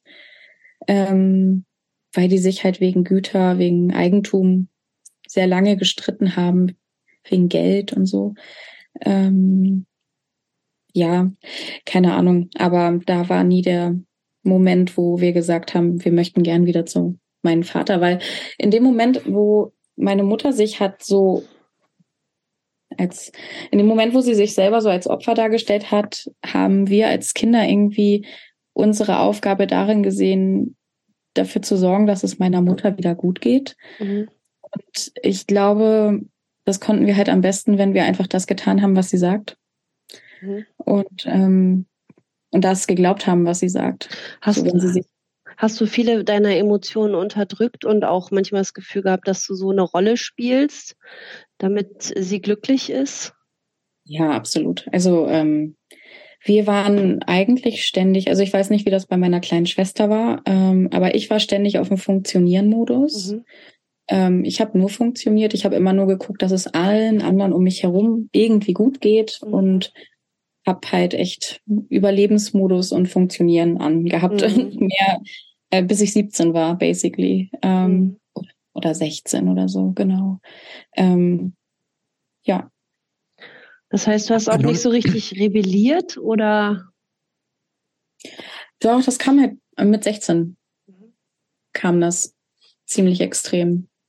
Be be bevor wir darüber sprechen, habe ich noch mal eine Frage jetzt zu diesem zu diesem Zustand, den deine Mutter da ausgelöst hat. Denn die hat ja de facto, also wenn man es jetzt aus der Rückschau betrachtet, dann hat sie ja im Grunde, ich sage jetzt mal krass, hat sie ja im Grunde durch Lügen einen Keil zwischen euch und euren Vater getrieben und hat euch damit ja im Grunde auch den Vater weggenommen.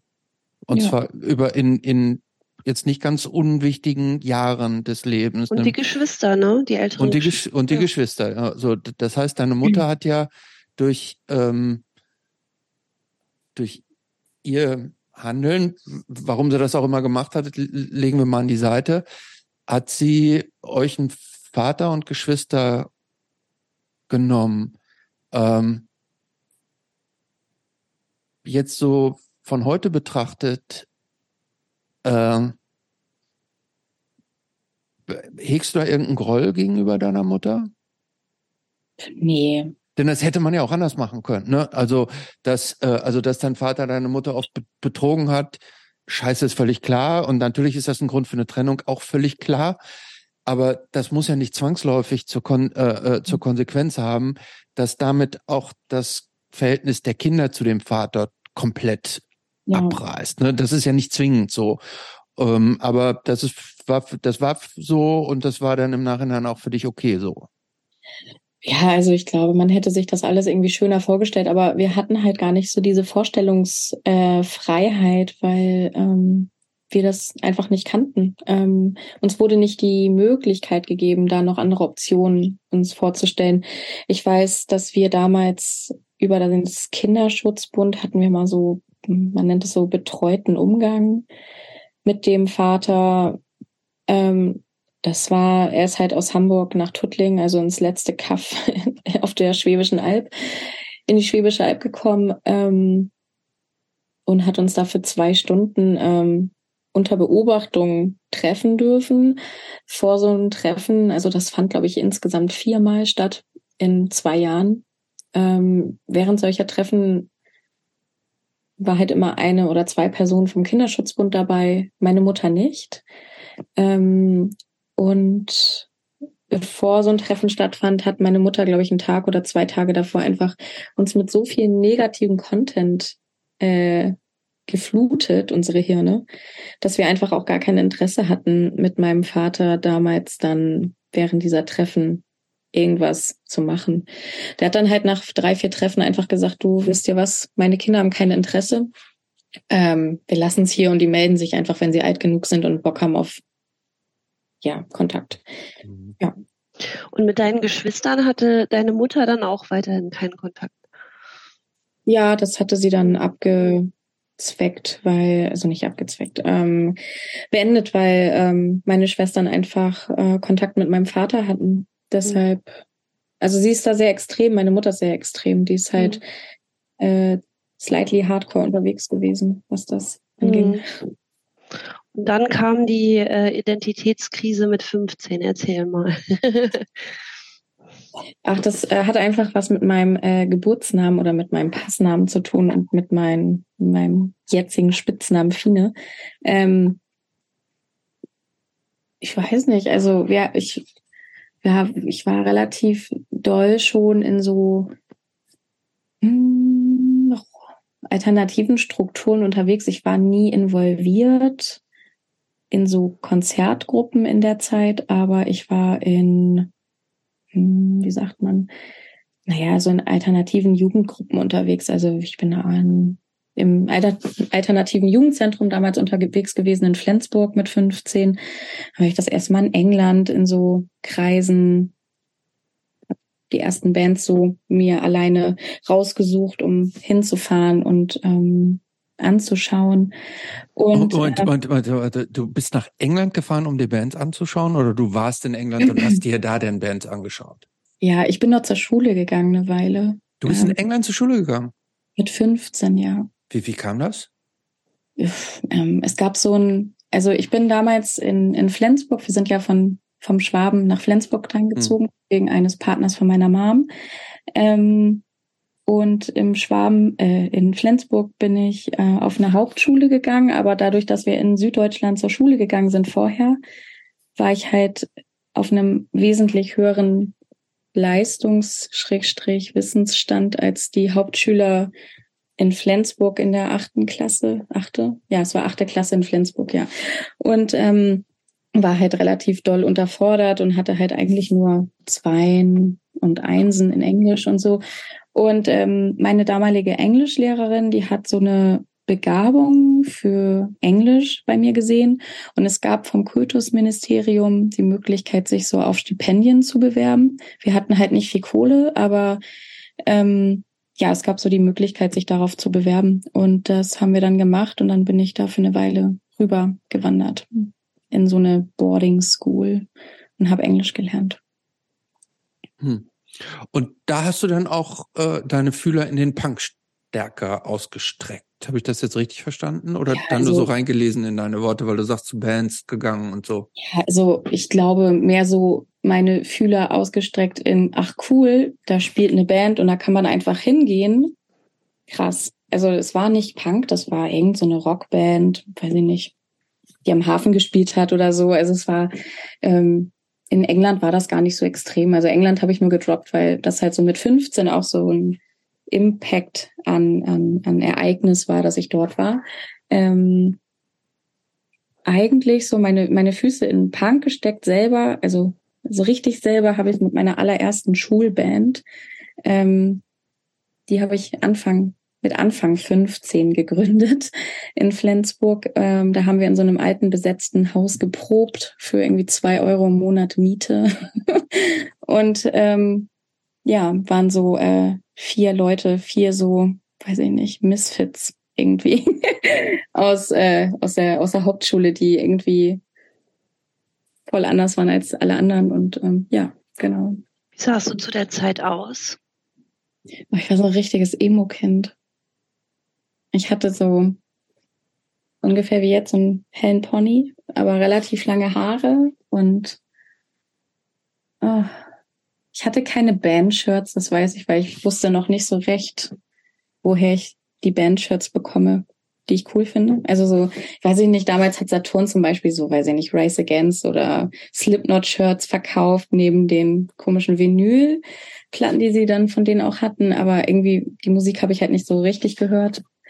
Und äh, die Musik, die ich gehört habe, da kam ich halt irgendwie nicht an den Bandmerch ran. Also das waren dann so Ami-Bands oder so Emo-Bands von drüben oder. Was war das denn? Sag mal ein paar Namen, die du da gehört hast. Mit 15 habe ich Finch gehört. Ähm, ja, von 13 bis 14 habe ich so Finch gehört. Ähm, Fries habe ich gehört. Ähm, ich habe Newfound Glory gehört. Ähm, ja, ich, ähm, schlimme Musik habe ich. ähm, A Day to Remember, als die noch irgendwie cool waren. cool, in Anführungszeichen. Äh, Comeback Kid habe ich relativ viel gehört ähm, mit 15. Ähm, Hate Breed habe ich auch gehört. So war es. Also Hate Breed ist jetzt aber nicht wirklich Emo, ne? Ja, aber ich habe alles gehört. Also es war so, es, also damals so zwischen 13 und 15, 16 kam so die, äh, so diese Identitätsfindung, so was höre ich für Musik. Damals dachte ich ja auch, man darf immer, das ist halt so doof, was man so als Teenagerin denkt. Also ich habe damals halt so die, naja, gedacht, dass man einen Musikstil hat und dass der sich dann halt niemals ändern darf. Und dann habe ich halt heimlich Hatebreed auch so gehört, weil ich dachte, auch oh, finde ich aber auch ganz geil. so ganz komische Denke irgendwie. Also heute denke ich so gut, okay. Und ich war auch Lady Gaga und so wie, wie, wie kamst du zu der Musik? Also hattest du irgendwie so Freunde, die dir auch irgendwie Musik mitgebracht haben oder hast du irgendwie Musikfernsehen geguckt oder wie bist du an, mhm. an Bands gekommen, die dir gefallen haben? Ich weiß, es gab damals den äh, Download-Dienst LimeWire. Ich habe den sehr exzessiv genutzt. den gibt es, glaube ich, aber jetzt nicht mehr. Danach gab es, glaube ich, noch Groove Shark. Da habe ich Musik immer runtergeladen. Ähm, ich kenne noch Pirate Bay. Die kenne ich nicht, aber die sind genauso gut. ähm, und ich muss mal überlegen, wie ich an Musik gekommen bin. Ähm, MySpace war zumindest ein Ding. Und dann, äh, genau, habe ich mich in diesen Altern, äh, habe ich mich in dieser, in diesem Freundeskreis damals bewegt und da haben wir halt einfach immer, weiß ich nicht, so Musik zusammengehört. Also wir haben dann immer so ein bisschen was getrunken, aber nie viel und haben dann ähm, zusammen Musik gehört. Ja, total krass. Ja, und haben das dann uns so ausgetauscht und CD, CDs uns ausgeliehen und ja, CDs ausgeliehen, das haben wir oft. Ja. Habe ich das gerade richtig verstanden, dass du da auch schon eine erste Band hattest oder ihr zumindest irgendwie einen Proberaum hattet und versucht habt, eine Band zu machen? Ja, mit 15. Das äh, wie hieß die Band? Hatte die einen Namen? oh, das ist so richtig schlecht. Ähm, Erzähl. äh, wir hießen, oh Gott, das ist immer so peinlich, wenn man das erzählt. Äh, wir hießen Never Friday. Es gibt, glaube ich, wenn es MySpace gibt, gibt es sogar noch eine Bandseite mit so einer räudigen Handyaufnahme. Die habe ich damals mit dem ersten Motorola Razer gemacht. Ähm, so schlimm ist der Name doch gar nicht. Never, Never Friday. Friday. Doch, war schon nächstes. Ja, das, also der Hintergrund, warum wir uns so genannt haben, war halt äh, richtig bescheuert. Also wir waren halt so, weiß ich nicht, so Schüler auf einer ätzenden Schule und wollten einfach immer Wochenende haben, um was anderes zu machen, außer zur Schule zu gehen. Und dann haben wir uns halt Never Friday genannt, weil wir dachten, oh, es wird halt niemals Freitag. Ja, so ganz komisch. Und ja. hast du da ein Instrument gespielt oder hast du gesungen? Ich habe erst Gitarre gespielt und dann habe ich aber auf einem DIY-Konzert in Flensburg einen Jungen kennengelernt, der dann aber die Gitarre übernommen hat. Und dann habe ich gesungen. Und hatte diese, hatte das für dich auch schon irgendeine inhaltliche Bedeutung? Oder was hast du dieser Musik, oder hast du dieser Musik irgendwas über den, über praktisch so laut und krachig und ein bisschen verrückt, über dieses musikalische hinaus, hast du dem auch schon irgendeine inhaltliche Bedeutung äh, gegeben? Nee, gar nicht. Also tatsächlich nicht. Das war da noch nicht so das Thema. Das kam erst sehr viel später. Wie, wann kam das denn? Oder wie kam, wie kam das, wie, wie, wie ging es denn dann weiter? Fragen, sagen wir mal so. Mit der Musik oder mit ähm, danach? Darf, darfst du dir aussuchen? Nach 16.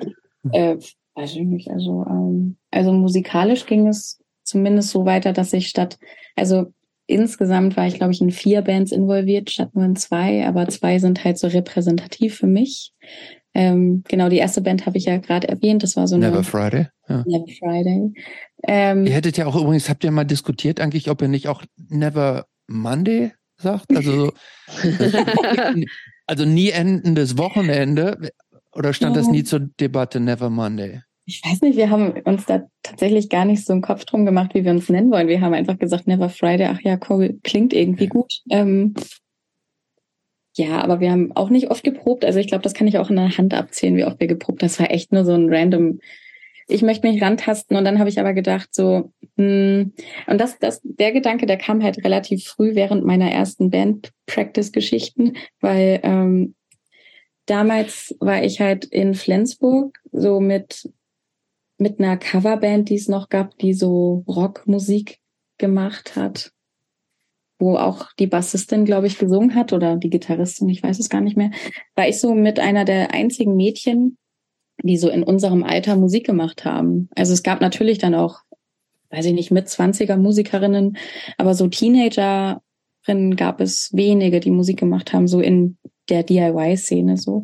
Und, ähm, oder DIY-Szene klingt auch, doch, war es eigentlich schon. Doch, wir haben alles allein gemacht. Ähm, genau, deshalb war das halt immer so ein bisschen, hm, der Druck war voll doll und dann haben halt Leute, äh, haben mich dann irgendwie auf eine Band angesprochen und dann habe ich mich total unwohl gefühlt, dass Leute mich auf eine Band ansprechen und dann habe ich gedacht so, hm, ich weiß nicht, ob ich das kann, dann habe ich so einen Leistungsdruck irgendwie empfunden, keine Ahnung. Ähm, und habe dann festgestellt, dass Musik machen vielleicht gar nicht so mein Ding ist und dass ich dann andere Sachen machen sollte lieber. Und ähm, ja, äh, genau, das war so. Das. Aber es ist eigentlich ganz interessant, weil du hast ja erzählt, du bist relativ häufig umgezogen. Mhm. Und äh, hast aber offensichtlich dann ja in Flensburg, wo du ja auch gar nicht lange gelebt hast, ich glaube zwei Jahre, ne, wenn ich das richtig in Erinnerung habe, oder? Ja, von 2006 bis 9. Also knapp drei Jahre. Da hast du dann aber trotzdem, also ist es dir generell immer leicht gefallen, so Anschluss zu äh, finden an Gleichaltrige oder an oder in der Schule irgendwie Anschluss und Freunde? Ähm, war das Ähm. leicht für dich oder fiel dir das eher schwer? Ähm, also ich glaube, es war damals schwerer, als es vielleicht heute ist, aber da lege ich mich, lehne ich mich wahrscheinlich zu weit aus dem Fenster und meine Nichten würden mir widersprechen. Ähm, ich habe das Gefühl, dass es damals, ähm, also die coolen Kids, mit denen ich gerne abgehangen wäre, die waren damals nicht auf der Hauptschule, die waren immer auf dem Gymnasium zum Beispiel. Und ähm, zu denen habe ich halt gar keinen Draht gefunden. Ähm, das war aber auch nicht schlimm. Irgendwie war das dann halt einfach so. Ähm, was halt ganz spannend war in den ganzen Umzügen, die wir, die ich gemacht habe oder wir, ähm, es gab halt immer irgendwo eine Subkultur, die sich getroffen hat und in der habe ich mich halt immer wohlgefühlt. Das war halt echt äh, Wahnsinn. Also in Tuttling gab es zum Beispiel, ich glaube, das hieß so Prosa. Das war so ein alternatives Jugendzentrum Konzert DIY Location. Ähm, ich kenne keine Band, keine DIY-Band, die da Tuttlingen, das Bose auf dem, auf dem Tourbanner hat, aber ich weiß, dass sie manchmal Bands dort veranstaltet haben aus, dem, aus den Orten. Ähm, und ähm, genau da hing ich so rum, habe mich dort halt mit den Leuten dann ganz gut verstanden. Wir waren irgendwie immer auf einer Wellenlänge, haben Musik ausgetauscht und deshalb hat das immer ganz gut geklappt. Und in Flensburg war das eigentlich ähm, genau das Gleiche. Es gab halt so einen Ankerpunkt. Ähm, weiß ich nicht, es war am Hafen, da haben sich dann die coolen alternativen Kids getroffen. Und irgendwann bin ich halt hingegangen und habe halt gesagt, hey, hier bin ich. Und dann habe ich schon irgendwie quasi dazugehört. Das war schön angenehm, genau. Und dann ging das ja, glaube ich, schon weiter nach, nach Hamburg und Berlin danach, aber dann fiel mir das deutlich schwerer, Anschluss zu finden. Aber es lag, glaube ich, auch an den großen Städten und an dem ganzen Überfluss und so. Das heißt aber in, und was war jetzt die letzte Station in Flensburg? Da mhm. warst du schon auch willkommen. Also das ist ja nicht selbstverständlich, dass jemand da einfach so hinkommt und sagt, hallo, hier bin ich, darf ich mitmachen und dass die äh, dann, dass die Leute dann auch sofort mit offenen Armen empfangen werden. Das war aber doch so einfach, wie du das gerade so geschildert hast, ja? Also damals war die Zeit, das war so die Schüler-VZ-Zeit. Mhm. Das weiß ich noch, mit 15, falls das jemandem was sagt. Voll peinlich. Nee, ich finde es cool. Ich finde, das ist halt so Schüler-VZ, das war doch so, ein, so eine Art Facebook für Arme, oder? Ja, ja. Facebook ja. für Kids so klar. Ja. ja. aber es war so das frühe Facebook irgendwie, keine Ahnung. Ähm, und darüber haben, sie, haben wir uns eigentlich alle irgendwie connected. Und dann, weiß ich nicht, hat irgendjemand gesagt, so, hey, ich hänge bei den Kids am Hafen rum. Und dann habe ich gesagt, cool, ich komme morgen auch. Und dann war man dabei. Also es war so, weiß ich nicht. Ich glaube, selbst wenn man einfach hingegangen wäre und sich hingesetzt hätte, hätte man Anschluss gefunden. Die Leute in Flensburg sind wirklich der Hammer. Also das war echt, also Kinder können ja echt grausam sein, aber diese Gruppe war echt ein Traum. Also das waren alles äh, wirklich Leute, die nicht so in diese Flensburger Etikette gepasst haben. Das war, Flensburg ist halt, ähm, ich weiß nicht, ob ihr das, ich als Claude kommt ja irgendwie aus dem Norden oder so, du kennst das vielleicht. Also ich war schon mal in Flensburg, aber eher so auf der Durchreise nach Dänemark. Mhm. Ja. Ähm, mhm. Ich weiß, dass coole Leute aus Flensburg kommen, aber ich habe selber nicht, nicht so wirklich viele Erfahrungen da gemacht. ja, Flensburg ist halt, ähm, es gibt halt diese weiß ich nicht, ähm, ich nenne es halt immer Küstenpunk, so diese ganze Escapado, mhm. äh, Turbostart, äh, Schrägstrich, mhm. Alias Kalen Geschichte, die so aus äh, ja. Flensburg kommt. So, mit den Kids habe ich halt nie gechillt. Die waren immer, weiß ich nicht, 15 Jahre älter als ich und die waren viel zu cool, um mit denen zu reden. Ähm, aber ähm, ich Aber die waren schon präsent, sorry. Die, die waren da ja. schon so. Okay. Also Elias Kalen, das war, glaube ich, einer meiner Lieblingsbands, als ich in Flensburg gewohnt habe. Und der Sänger hat halt in der gleichen Straße gewohnt wie ich. Und dann war das so, wenn man den gesehen hat, so, oh mein Gott, der und der läuft gerade an dir vorbei. Das war schon so ein bisschen, weiß ich nicht, ich war schon ein bisschen Fangirl. ähm, noch, mehr, äh, noch mehr als Ryan Gosling oder so ähnlich? Schon mehr. Noch mehr. Ryan Gosling dachte, der kann einpacken bei dem. Ich weiß gar nicht mehr, wie der aussieht. Ich weiß nur als Kind, das war so ein kleiner Schwarm von mir. Ich fand den cool. Mhm. Ähm, ja, ich weiß, ich weiß nicht, ja. Die haben irgendwann mal in, in, im Volksbad gespielt in Flensburg, aber bin ich dem so, also ich fand den einfach nur cool. Ich fand den, der sah nicht besonders gut aus, der konnte nicht besonders gut singen, der war einfach nur Präsenz, war schön. Und dann dachte ich so, ach, das genieße ich gerne. was ist euer Altersunterschied ungefähr? Weiß ich nicht, vielleicht zehn Jahre oder so. Ah, zehn vielleicht. Ja, nicht, nicht so alter, nicht so einfach dann in dem. Heute wäre das egal. Heute wäre das egal. Aber gut, mit, mit 15 und 25, das ist schon ein massiver Altersunterschied. Nee, das, das, ist, nee, das geht nicht. Ja, ja, Aber wie ging es äh, dann weiter? Ähm, ja, ähm, ich habe noch bis 17 in Flensburg gewohnt. Dann hat der damalige Freund von meiner Mutter, der war 18 Jahre älter als sie, der wollte gerne mich aus der Wohnung haben. Aber siehst du, es geht doch mit großem Altersunterschied, ne? Vielleicht wäre da doch noch was dann gegangen. Aber mach weiter. Entschuldigung, ich habe dich äh, unterbrochen. nee, kein, nee, kein Problem. Ähm, nee, meine, mein, der Mann war einfach, äh, der hatte eine andere Denke und ich war halt relativ rebellisch zu der Zeit. Also mit 17 war ich halt, weiß ich nicht, kurz vor vom Erwachsensein, aber noch nicht Mhm. alt genug, um auszuziehen, so mehr oder weniger. Ähm, und äh, der hat dann aber angefangen, meine Koffer zu packen und meine Mutter hat dann halt einfach nur gefragt, so, hey, was machst du da? Und dann sagt er so, ja, deine Tochter hat entschieden auszuziehen, ohne mit mir darüber zu reden. Ähm, und hat dann halt mir die Koffer vor die Tür gestellt und meine Mutter, die habe ich dann noch so angeguckt und habe dann halt gefragt, so, hm, wie sieht denn das aus? Äh, meint er das hier gerade ernst, dass ich jetzt ausziehen soll? Und dann ähm, hatte er meine Mom angeguckt und hat gesagt, so, naja, also entweder zieht deine Tochter aus oder ich gehe und ich komme nie wieder. Und dann hat äh, meine Mutter gesagt, gut, dann musst du jetzt halt ausziehen. Ähm, ganz Fuck, fucking hell, du, also deine Mutter ist mir nicht sonderlich sympathisch nach allem, was du so erzählst, ne? Ich glaube inzwischen, ich glaube, also wir haben jetzt zehn Jahre nicht miteinander gesprochen.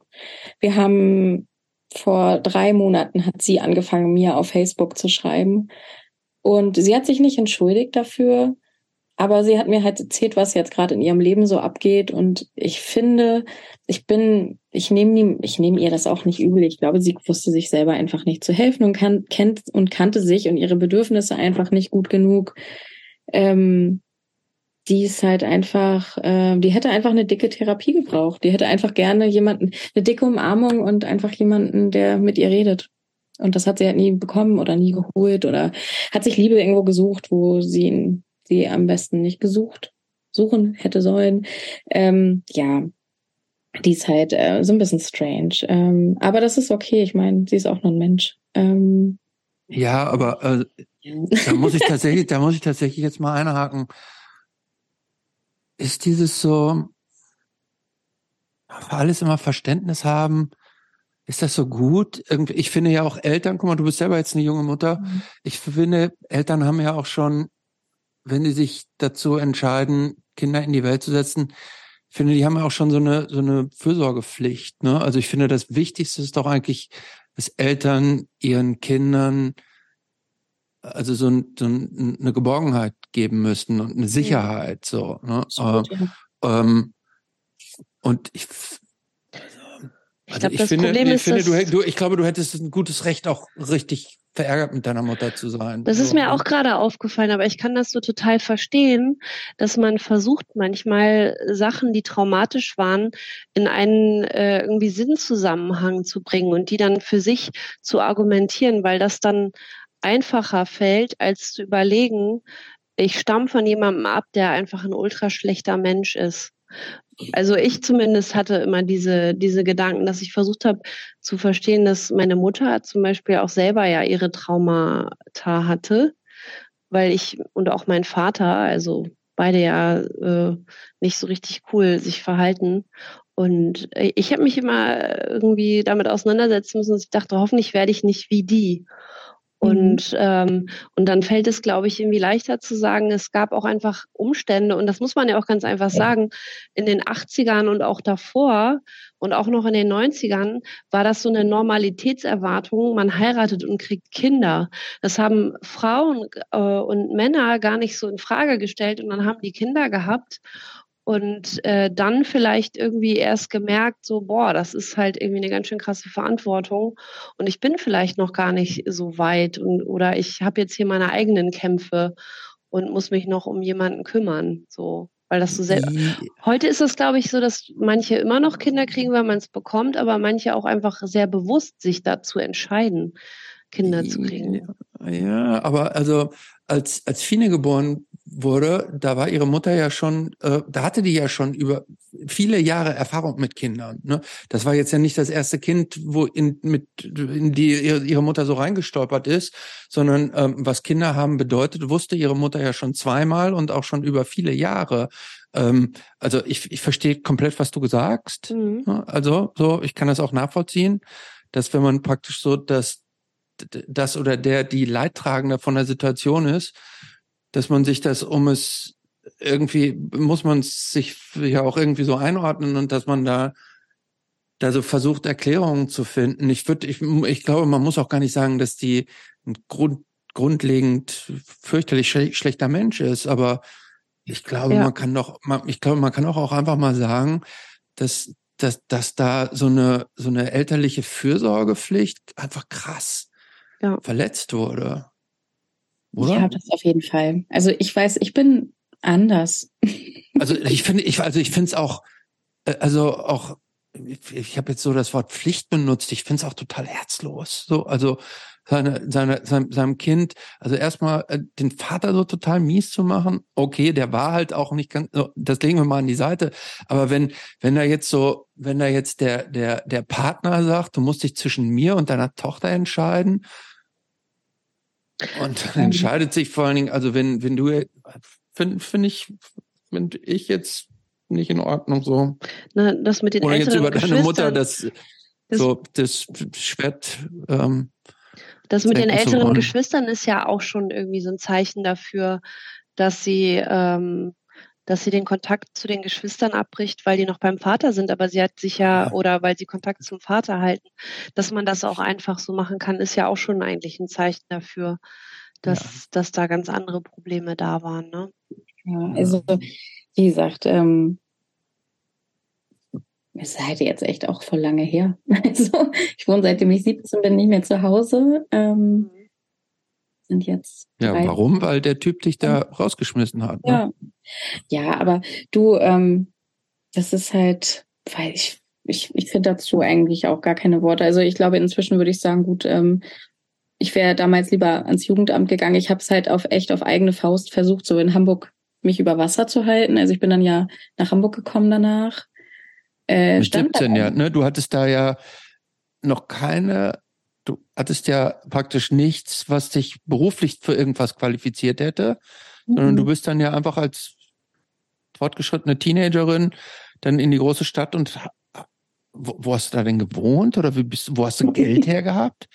Ja, es war alles sehr krass. ähm, also ich habe in Flensburg, ähm, ich habe ja dann während dieser Situation ähm, meinen, äh, oh, ja, ähm, also ich hatte von meiner Oma, als sie noch gelebt hat, ähm, habe ich damals meine die Telefonnummer von meiner großen Schwester bekommen. Ähm, ich habe sie aber nie angerufen, weil ich immer Angst hatte, aber ich wollte gerne die Telefonnummer von meiner Schwester haben. Ähm, und als ich dann dort angerufen habe, an diesem Tag, weil ich wusste einfach nicht, wohin mit mir. Ich wusste auch nicht, dass es sowas wie ein Jugendamt gibt, gibt, wo ich hin kann. Weil meine Mutter immer gesagt hat, nur die Problemfälle kommen zum Jugendamt oder gehen zum Jugendamt oder holen sich Hilfe dort oder kommen ins Heim oder was auch immer. Und ich hatte halt immer Angst zum Jugendamt und ich dachte so, gut, okay, Family, vielleicht kann mir meine Schwester helfen. Ähm, hab die da ja schon um die 30 so ungefähr war, ne? Sie war 30. Die ist gerade mhm. 29 gewesen, glaube ich, ein paar Monate später ist sie 30 mhm. geworden. Ähm, und die hat damals ist sie nicht ans Telefon gegangen, sondern nur mein Schwager. Und mein Schwager hat dann halt gesagt, äh, wer, wer ist da? Und dann habe ich mich halt, äh, habe ich gesagt, hey, hier ist Fine. Und dann meinte er nur, Fine wer? Und ich so, ja, eine Freundin von Caro, also von meiner Schwester. Und dann meinte er nur, ach so, also ihre Schwester. Und ich habe meinen Schwager das letzte Mal gesehen, da war ich sieben, da war ich einen halben Meter groß gefühlt. Und äh, meine Mutter hat mir halt jahrelang gesagt, das ist ein Mafiosi, das ist ein ganz schlimmer Typ.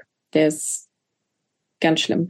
So, und ähm, also auch da wieder dieses ganze Manipulative, dass das ein ganz schlimmer Mensch ist. Und ähm, genau, und er hat halt gesagt, was ist los? Und dann habe ich ihm gesagt, du, Mama hat mich gerade vor die Tür gesetzt und ich weiß echt gar nicht, wohin mit mir. Ich meine, der hätte auch sagen können, geh mal zum Jugendamt, die regeln das. Ähm, aber der hat in Hamburg halt gesagt, du, ich hol dich ab. Hast du Geld? Und ich so, nee, ich habe 10 Euro in der Tasche. Die hat meine Mutter mir dann noch so gegeben, oder 20 Euro waren das, glaube ich. Und dann ähm, hatte, ähm, hat er mich abgeholt. Ich glaube, zwei Stunden später haben wir uns am Bahnhof getroffen und dann bin ich mit ihm nach Hamburg gefahren. Aber der Schwager, nicht deine Schwester. Genau, äh, meine Schwester wusste das auch nicht. Die haben wir dann überrascht. Also wir waren dann in der Wohnung und äh, meine Schwester dachte erst, er bringt eine fremde Frau mit nach Hause. ähm, das war ganz verrückt. Und dann kam sie so rein und hat gefragt, so, hä, wer ist denn das? Und dann meinte er so, ja, was glaubst du denn, wer das ist? Und dann habe ich gesagt, hat sie gesagt, so, ja, das ist ja aber jetzt nicht meine Schwester Fine. Und dann sagte er so, doch. Und dann ist sie halt erstmal völlig aufgelöst gewesen, weil wir haben uns da ja auch über zehn, fast zehn Jahre nicht gesehen gehabt. Ähm, ja, zu ihr habe ich eine sehr gute Beziehung heutzutage. Also ich seit 14 Jahren jetzt. 14, 14 Jahre sind es jetzt. Ähm, das heißt, du warst da dann schon auch sofort willkommen. Ja, absolut. Ich durfte dort auch wohnen. Die hatten auch nur eine anderthalb Zimmerwohnung. Wir haben es aber irgendwie möglich gemacht, dass ich da auch reinpasse. Ähm, nicht lange. Also ich bin dann vermittelt worden. Ähm, wir sind dann irgendwann zu einem zu einer Sozialarbeiterin gegangen und die hat uns dann geholfen, dass ich so einen Platz in so einem Wohnprojekt bekomme ähm, für Kids, die so irgendwie, also es hat sich halt damals halt niemand verantwortlich gefühlt, das kam halt dazu. Also meine Mutter hatte das alleinige Sorgerecht, also war eigentlich Flensburg verantwortlich. Die wollten mich aber irgendwie nicht zurückholen. Dann hat Hamburg sich nicht verantwortlich gefühlt und dann sind wir so ein bisschen in der Schwebe gewesen für ein halbes Jahr. Und dann, ähm, genau, hat die Sozialarbeiterin, meine ich, damals das geschafft, dass ich dafür in dieses Wohnhaus kommen kann und bin dann dort in Wilhelmsburg gewesen für, weiß ich nicht, ein Jahr oder so habe ich dort gewohnt. Und in der Zeit bist du dann zur Schule gegangen irgendwie? War da oder hast irgendwie ganz normal die Schule besucht in Hamburg? Ja, also ich habe die erst in Flensburg abgebrochen. Ich bin dort auf eine Gestalterschule gegangen ähm, für Bildhauerei. Ähm, das habe ich dann abgebrochen und dann habe ich das mehr oder weniger im Schwerpunkt Medientechnik und Gestaltung in Hamburg weitergemacht. Mhm. Und hat da, ich muss noch mal hier zu unserem Thema zurückkommen, hat in dieser Zeit irgendwie Subkultur ähm, irgendeine Rolle bei dir gespielt oder waren diese, diese Umwälzungen im Leben ähm, so, so frappierend, dass, dass das alles irgendwie in den Hintergrund gerückt ist und du eigentlich mehr oder weniger so ums Überleben und irgendwie um, um die Existenz kämpfen musstest? Hm, das ist spannend, darüber nachzudenken, weil wenn ich darüber nachdenke, wie das damals war, ist das für mich so gewesen, dass die Leute, mit denen ich zusammen Zeit verbracht habe, in diesem Projekt dann ja auch, in diesem Wohnprojekt, oder? Ja, ja, genau. Ähm, also die wussten um meinen Struggle, aber alle anderen Leute, mit denen ich Zeit verbracht habe, also die alternativeren Leute vor allem, die coolen Kids oder so, die aus ihren coolen Familien kamen, ähm, ohne die jetzt abwerten zu wollen. Ich hab, ich, ich fand, ich war ehrlich gesagt immer neidisch, weil ich das auch gerne gehabt hätte, so eine coole Familie, die irgendwie, weiß ich nicht, Vater, Mutter, Kind, vielleicht Katze, vielleicht Hund dazu, vielleicht kleine Schwester oder kleiner Bruder dazu, keine Ahnung. Ich habe davon immer geträumt, ich fand es immer cool und ich hing halt mit den meisten Kids dann da rum und die hatten dann so ultra unnötige Probleme und das habe ich halt nie verstanden. Ich hing dann aber trotzdem mit denen ab und habe denen das aber nie erzählt, in was für einem Struggle ich eigentlich bin. Die haben sich aber auch nie so richtig dafür interessiert und ähm, ja, ich habe mich eigentlich nicht so in der Subkultur in Hamburg zu der Zeit bewegt. Ich bin immer mit auf Konzerte gekommen. Ich habe es irgendwie immer versucht möglich zu machen, ohne dass jemand merkt, dass ich zum Beispiel wenig Kohle habe oder so. Ähm, ich habe jetzt nichts Kriminelles gemacht, um Kohle zu bekommen. Ich hatte halt einfach wenig, weil damals gab es halt für Kinder wie mich nur so zugeteiltes Geld, wenn man in so Wohnprojekten wohnt. Da gab es dann irgendwie in, in einer Woche 100 Euro oder so. Und dann war's das.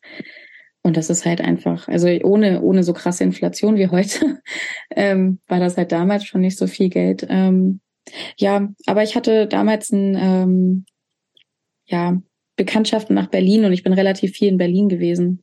Und ähm, die haben mich äh, relativ gut aufgefangen, also besser als die Hamburger. Und ähm, ja, deshalb habe ich mich eher in Berlin dann damals wohler gefühlt. Und dort war ich auch relativ viel dann. Also dann ging das auch erst so richtig los mit den ganzen richtigen, ich sag mal, richtigen DIY-Shows, wo man dann so ins Tommy-Haus gegangen ist oder ich glaube, da war ich mit 16, mit 17 oder 18. Mit 18 war ich, glaube ich, das erste Mal im Tommy-Haus. Ähm, oder in ähm, der Potze. Wie hast, sie noch immer. wie hast du die Leute kennengelernt? Über MySpace oder SchülerVZ oder wie hast du die Berlin-Connecte gemacht? Äh, MySpace. ich habe es mir fast gedacht. ähm, ja, MySpace war, hat, es war unglaublich schön. Also ich habe einen Musiker kennengelernt in, auf MySpace, mit dem war ich hinterher relativ lange zusammen. Ähm, das war so mein erster, meine erste mehr oder weniger richtige lange Beziehung. Ähm, und ähm, genau, wir haben so Ambient, Dark Ambient zusammen dann gemacht. Und dann hat er gesagt so, hey, hättest du nicht Bock, auch nach Berlin zu kommen? Und dann habe ich über ihn halt relativ viele äh, Leute kennengelernt. Ja, mhm. genau. Das war so der Weg, MySpace. Aber du bist dann nicht nach Berlin umgezogen. Also du bist in, in Hamburg geblieben, aber dann gelegentlich nach Berlin gependelt. Habe ich, habe ich Berlin nicht in meinem Lebenslauf reingeschrieben? 2010? Doch. Aber ich kann dir ja auch mal eine Frage stellen, weil ich habe jetzt nicht alle Stationen, nicht alle Stationen auswendig, äh, ja, so. doch vom November 2010 bis zum April 2012. Fien hat uns nämlich vorher so einen kleinen Lebenslauf geschickt. Gut, ja, da, aber das heißt jetzt, da, da, diese Berlin-Zeit hat dieses, dieses Saat des, äh, dieses DIY, dieses Underground, dieser Subkultur, die ist da so richtig aufgegangen. Das, was vorher eigentlich mehr nur so Musik war, ohne einen echten Inhalt, das hat sich da dann verdichtet und die Saat ist aufgegangen. Genau, ja. Was war denn für dich da, was hat das denn ausgemacht im Kern? Ähm, das, was da, was du da so, was da so in dir gewachsen ist? Hm, ähm, also Berlin ist ja so gefühlt, weiß ich nicht, die Stadt der unbegrenzten Möglichkeiten, für mich zumindest damals gewesen mit 18. Ähm, ist auch ähm, immer noch, das kommt, das ist noch vor New York. Oder? ähm, ja, das, also du konntest halt alles machen. Ich weiß noch, es gab, ähm, es gab ein, in der Frank Zappa Straße, glaube ich. Oh, es gibt eine Frank äh, Zappa Straße. Moment, die kenne ich sogar, da ist mein Lager. Da, das, das ist, ist es gibt zwei. Das ist, glaube ich, Richtung Marzahn oder Lichten. Ja. Ne? ja. Ähm, da gibt es so ein richtig großes Haus, so ein altes Industrie-Bürogebäude. Und das wurde zum Proberaumkomplex, glaube ich, umgebaut. Ich weiß nicht mehr, wie das heißt. Ja, ich weiß, wo das ist. Da sind 500.000 Proberäume und Bands drin. Und da habe ich mega viel rumgechillt und äh, Bands kennengelernt. Ja. Ähm, ich weiß gar nicht mehr, ob die Namen hatten oder ob die nicht nur Musik gemacht haben. Genau, und ähm, da bin ich re relativ ähm, aufgeblüht, weil ich dann immer auf recht vielen Konzerten war. Mhm. Ja, genau. In auch wirklich verschiedenen Venues und auch echt mit sehr verschiedenen Leuten. Also ich war nie wirklich ich hatte immer einen großen Respekt vor Drogen zum Beispiel. Also ich habe immer mal gerne ein bisschen was getrunken, aber ich hatte immer einen ganz großen Respekt vor Drogen oder anderen Drogen, sage ich mal. Ähm, und ähm, ja, viele von denen waren dann halt, weiß ich nicht, so, ich sag mal so Berlin-typisch, weil ich finde, das ist halt so ein in meiner Zeit damals so typisch gewesen, dass die Leute halt recht viel Drogen konsumiert haben. Ähm, weiß ich nicht, das war ist immer so um mich rum passiert und ich war immer in meiner kleinen Safe Bubble und habe gesagt, cool, dass ihr das macht, ich brauche es nicht und war dann mit denen aber dann zusammen auf den Konzerten und eigentlich war die Stimmung auch immer ganz gut, weil die konnten sich, kannten sich ganz gut unter Drogeneinfluss, deshalb ist das nie kolligiert. Bist du der ähm, Liebe wegen dahin gezogen dann sozusagen und hast dann da irgendwie ähm, mit deinem Partner zusammen gewohnt oder war hat dich einfach die Szene gereizt und du bist deswegen da hingezogen? Ähm, also ich glaube sowohl als auch. Mhm. Ähm, ja, ja, beides. Und was war der Grund, dann doch wieder nach Hamburg zurückzuziehen? Hm. ähm, äh, ja, das ist ein spannendes Thema. Ähm, also ich glaube, dazwischen war noch Kiel statt mhm. Hamburg. Äh, genau. Ähm, ich bin, äh, ich, ich bin mit ähm, 19 äh, schwanger geworden das erste Mal und habe ein Kind bekommen und da war ich halt gerade mitten in der Berlin-Blüte bei mir. Und das Kind ist mit drei Monaten gestorben. Also im Alter von drei Monaten. Und ähm, der tat mir Berlin nicht mehr gut, weil Berlin relativ mhm. krass war. Also Berlin ist halt so wie so ein schwarzes Loch irgendwie. Und wenn du halt emotional instabil bist, dann ist das ziemlich krass, wenn du dich in diesem schwarzen Loch befindest. Und ähm, ich brauchte einfach Entschleunigung und es hat mir damals Kiel gegeben. Also in Kiel gab es eine, ähm, da kannte ich ein paar Bands, also zum Beispiel, ähm, also nicht persönlich, so vom Hören sagen wusste ich, es gibt coole Bands dort und Kiel ist nett und ich kannte zwei, drei Leute von dort, aber ich weiß nicht, ob Tackleberry euch was sagt mhm. oder Smoke Blow oder so. Mhm. Genau, ähm, so in diesen Kreisen hat sich halt der Freundeskreis, in dem ich mich dann bewegt habe, auch bewegt und ähm, wir haben uns gut verstanden. Ich habe den dann halt ähm, suggeriert, dass ich Entschleunigung brauche und ähm, habe dann äh, ja die dort bekommen. Ähm, mhm. Weil mir Berlin, nachdem das passiert ist, halt relativ, äh, das war, also ich mache das ganz kurz, weil ich äh, da nicht zu doll ins Detail gehen möchte, einfach. Mhm. Ähm, aber äh, Berlin tat mir dann einfach nicht mehr gut. Also, weil mhm. das ist halt, lebst in Berlin relativ anonym, einfach, wenn du möchtest. Und also du kannst gefühlt alles sein und nichts. Und dieses Nichts, dieses große Nichts, wie in der unendlichen Geschichte dieser, dieser dicke Wolf in Schwarz. Das war halt so doll. Also das hat mich halt platt gemacht, so emotional und so. Und dann bin ich ähm, ja nach Kiel gegangen und Kiel war super. Kiel war klasse. Mhm. Ähm, muss jetzt nicht darauf antworten, wenn dir das da ähm, zu, zu nahe geht, aber war das nicht schrecklich? Ja. Also wenn man in so jungen Jahren ein Kind kriegt und das stirbt nach drei Monaten? Ja. Also du, du hast uns, also ähm, war das nicht wahnsinnig einschneidend? Doch, war schon sehr extrem. Also es war halt äh, ein, ich sag Natur, ähm, naja, so ein Naturereignis an Gefühlen, mehr oder weniger. Ähm, sehr extrem. Also ich hätte bis dato, also ich habe sehr viel erlebt, so traumatisches ähm, im Leben.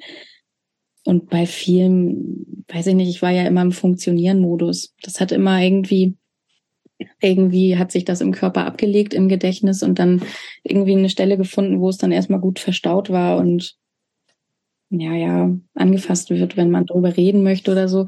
Ähm, das Thema war total verrückt, weil damals habe ich mich mit 19 überhaupt nicht bereit gefühlt dafür und ähm, es stand sogar zur Debatte, dass ich das Kind, so doof das klingt, ähm, ähm, weggebe, zur Adoption freigebe.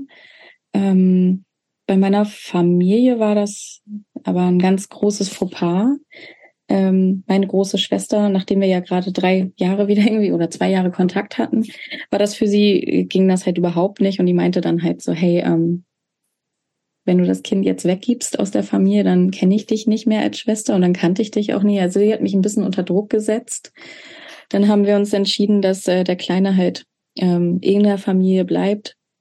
Und ähm, ja, als es dann passiert ist, sind irgendwie alle gefühlt kaputt gegangen. Also seitdem ist halt echt viel im Magen so mhm.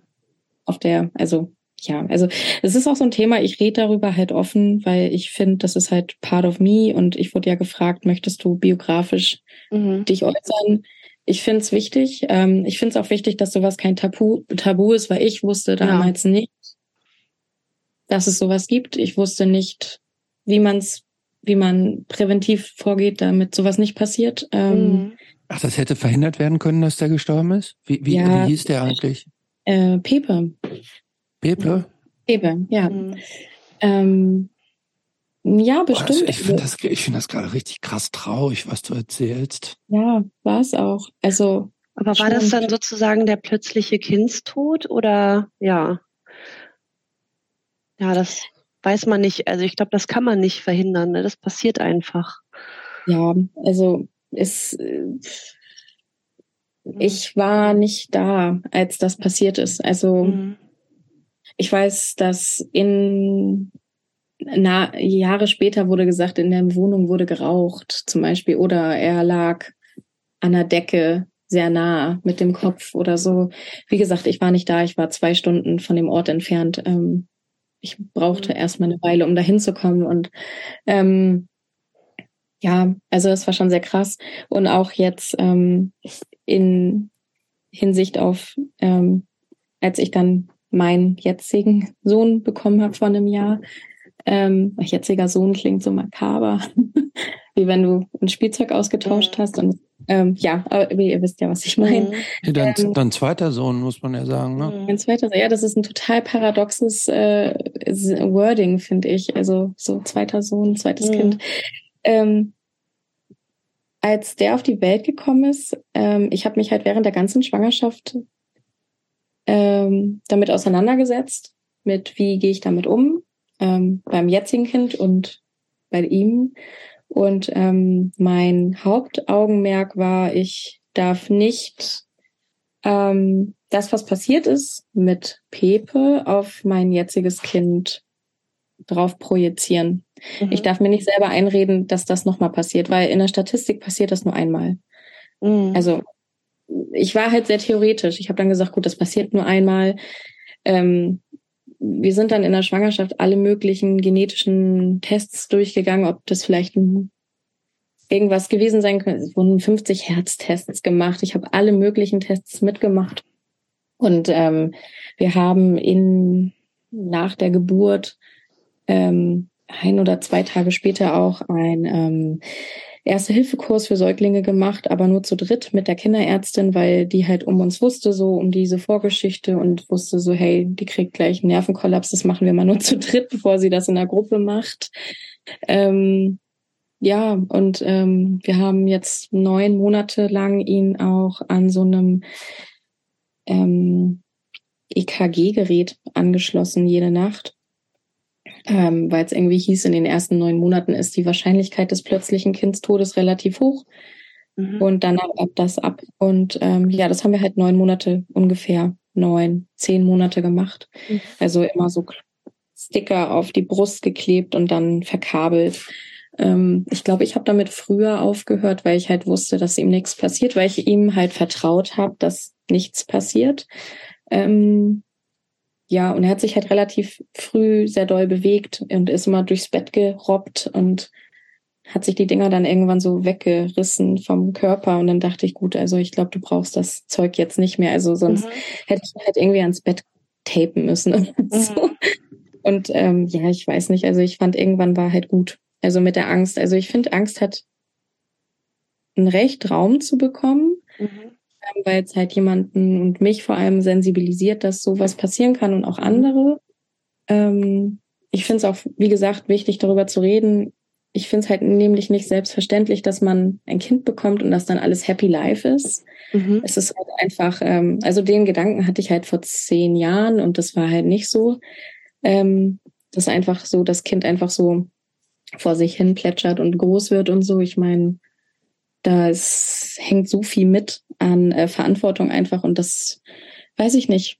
Ich fand es einfach damals ultra unfair, dass mir das passiert ist, aber ich glaube, das ist halt einfach, ich Mhm. weiß nicht, ob man das da sagen will, aber es ist halt einfach, wie es Leben läuft, die, ähm, um das halt sehr hart auszudrücken. Es ist halt, ich habe inzwischen auch tatsächlich damit so Ruhe und Frieden gefunden und versuche halt einfach, ich weiß nicht, ich war damals in einer Gruppe engagiert äh, von ähm, verwaisten Eltern und Müttern und Vätern. Ähm, und wir haben uns relativ viel ausgetauscht und äh, uns Mut zugesprochen, wenn Mhm. sowas passiert ist und wenn jemand Neues in die Gruppe eingetreten ist. Und ja, also ich habe einen langen Prozess, so Trauerprozess hinter mir und Mhm. ähm, das ist ja jetzt, also ich finde, es klingt immer so dahergesagt, wenn man sagt, Zeit, Zeit heilt alle Wunden, aber das tut sie nicht, aber sie macht das irgendwie ertragbar, so nach einer Weile. Mhm. Ähm, auch darüber zu sprechen, also das Mhm. ist, ähm, ja ultra traurig, was passiert ist und auch sehr schlimm. Und ich weiß, dass es mir überhaupt nicht gut ging. Ich hatte damals, nachdem das passiert ist, ich glaube, zwei Monate mich in dem Zimmer meines damaligen Freundes eingesperrt.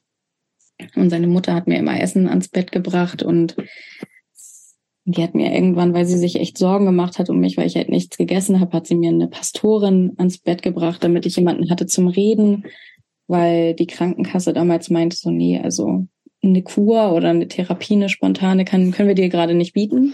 Mhm. Ähm, Krankenhaus, weiß ich nicht, schickt dich auch mit Tabletten nur nach Hause und ähm, weiß nicht, es hat sich so über, ich glaube, so über drei Jahre eine relativ krasse Essstörung entwickelt. Also mhm dass ich halt einfach gar keinen Hunger hatte. Ich glaube, ich wog am Ende 49 Kilo oder so. Ähm, bis 2015 ging das. Ja. Mhm. Vier Jahre, ja, vier. Mhm. Ähm, und ähm, ja. der und ähm, der der Vater, also der dein damaliger Freund, der konnte oder wollte konnte oder wollte dich dann nicht stärker schützen? oder unterstützen in diesem, in diesem ganzen Prozess der Verarbeitung und der Trauer? Ich glaube, das waren damals ganz äh, komplizierte, das war eine ganz komplizierte Beziehungssituation, in der wir uns bewegt haben. Da möchte ich auch gar nicht so gerne tief eingehen. Also ich glaube, er hat das getan, was in seiner Macht stand, mhm. was er konnte. Also ich glaube, er hat mir so weit geholfen, wie er helfen konnte. Mhm. Ähm, ich glaube, der hatte selber mit sich so zu knispeln. Ja, ist, ist, ja, ist ja also, klar, ist ja auch für beide eine, und, eine absolut unge Situation, ja. für die hat man ja auch kein, kein, kein Muster in sich, so, ne?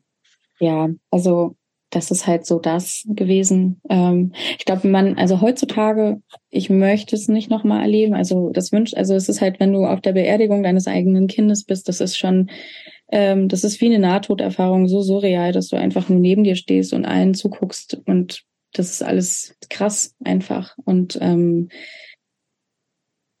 ich weiß nicht, also ich habe das einfach erstmal alles so angenommen und dieses Annehmen, das hat, glaube ich, eine Woche gedauert, bis ich so richtig weinen konnte. Und dann habe ich, glaube ich, einfach nur noch durchgeweint für Monate. Und das war echt, ähm, ja, ich weiß nicht, ich habe auch alles hingeschmissen, also Schule und alles. Also basically alles. Ja. Also ich war echt so, fuck it.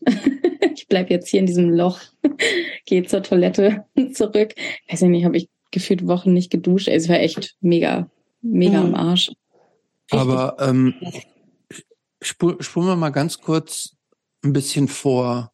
Mhm. Alles, was du uns jetzt über dein Leben bis dahin erzählt hast, das war ja im Grunde ein tragisches Ereignis nach dem anderen. Gab es eigentlich jetzt auch mal irgendwann eine Wende, ab, ab, ab der es dann alles nur noch gut wurde oder geht, geht das jetzt so weiter noch? Nö, also ähm, ich muss sagen, ähm, ich bin ja aus Kiel dann ich habe zwei Jahre in Kiel verbracht oder zweieinhalb und ähm, habe dann, ähm, das klingt wirklich sehr dramatisch alles. Ne, es tut mir leid, ja, dass klingt, ich jetzt nee, eine Klatsche Nein, das muss dir überhaupt nicht leid tun, aber das, ähm, ähm, das ist ja deine Geschichte. Ne? Mhm. Ja. Und das ist das. Wir reden ja hier mit Menschen und mit Persönlichkeiten mhm. und deine Persönlichkeit ist ja ganz offensichtlich massiv durch harte Einschläge geprägt aber auch sehr resilient, ne? Also ich finde auch ziemlich beeindruckend einfach, durch was du so durchgegangen bist. Ja, unbedingt. Mhm. Ja. Ähm, um auf deine Frage zu kommen, zurückzukommen. Ähm, ich bin dann aus Kiel irgendwann nach Hamburg gezogen und da hat sich eigentlich relativ viel direkt verändert. Also ich bin ja viel Skateboard gefahren als Jugendliche, also das ist so. Das hören wir jetzt zum ersten Mal. Das, das, ist ja das haben wir übersprungen. Das war ähm, die Zeit, in der ich in, in Tuttling tatsächlich gewohnt habe. Da habe ich als Zwölfjährige angefangen, Skateboard zu fahren. Und ähm, in Hamburg ähm, habe ich das quasi, äh, ich habe dann in der Kielzeit wenig, ich bin in der Kielzeit wenig Skateboard gefahren. Ich bin eher schwimmen gewesen und tauchen und surfen. Ähm, ich bin in Hamburg, habe ich wieder angefangen, Skateboard zu fahren. Und Also bis ich so einen Unfall hatte und dann nicht mehr Skateboard fahren durfte. Aber ähm, genau, habe mich dann. War ja auch klar, dass da dann noch irgendwas passieren musste, ne? ja, aber wäre ja auch zu schön gewesen.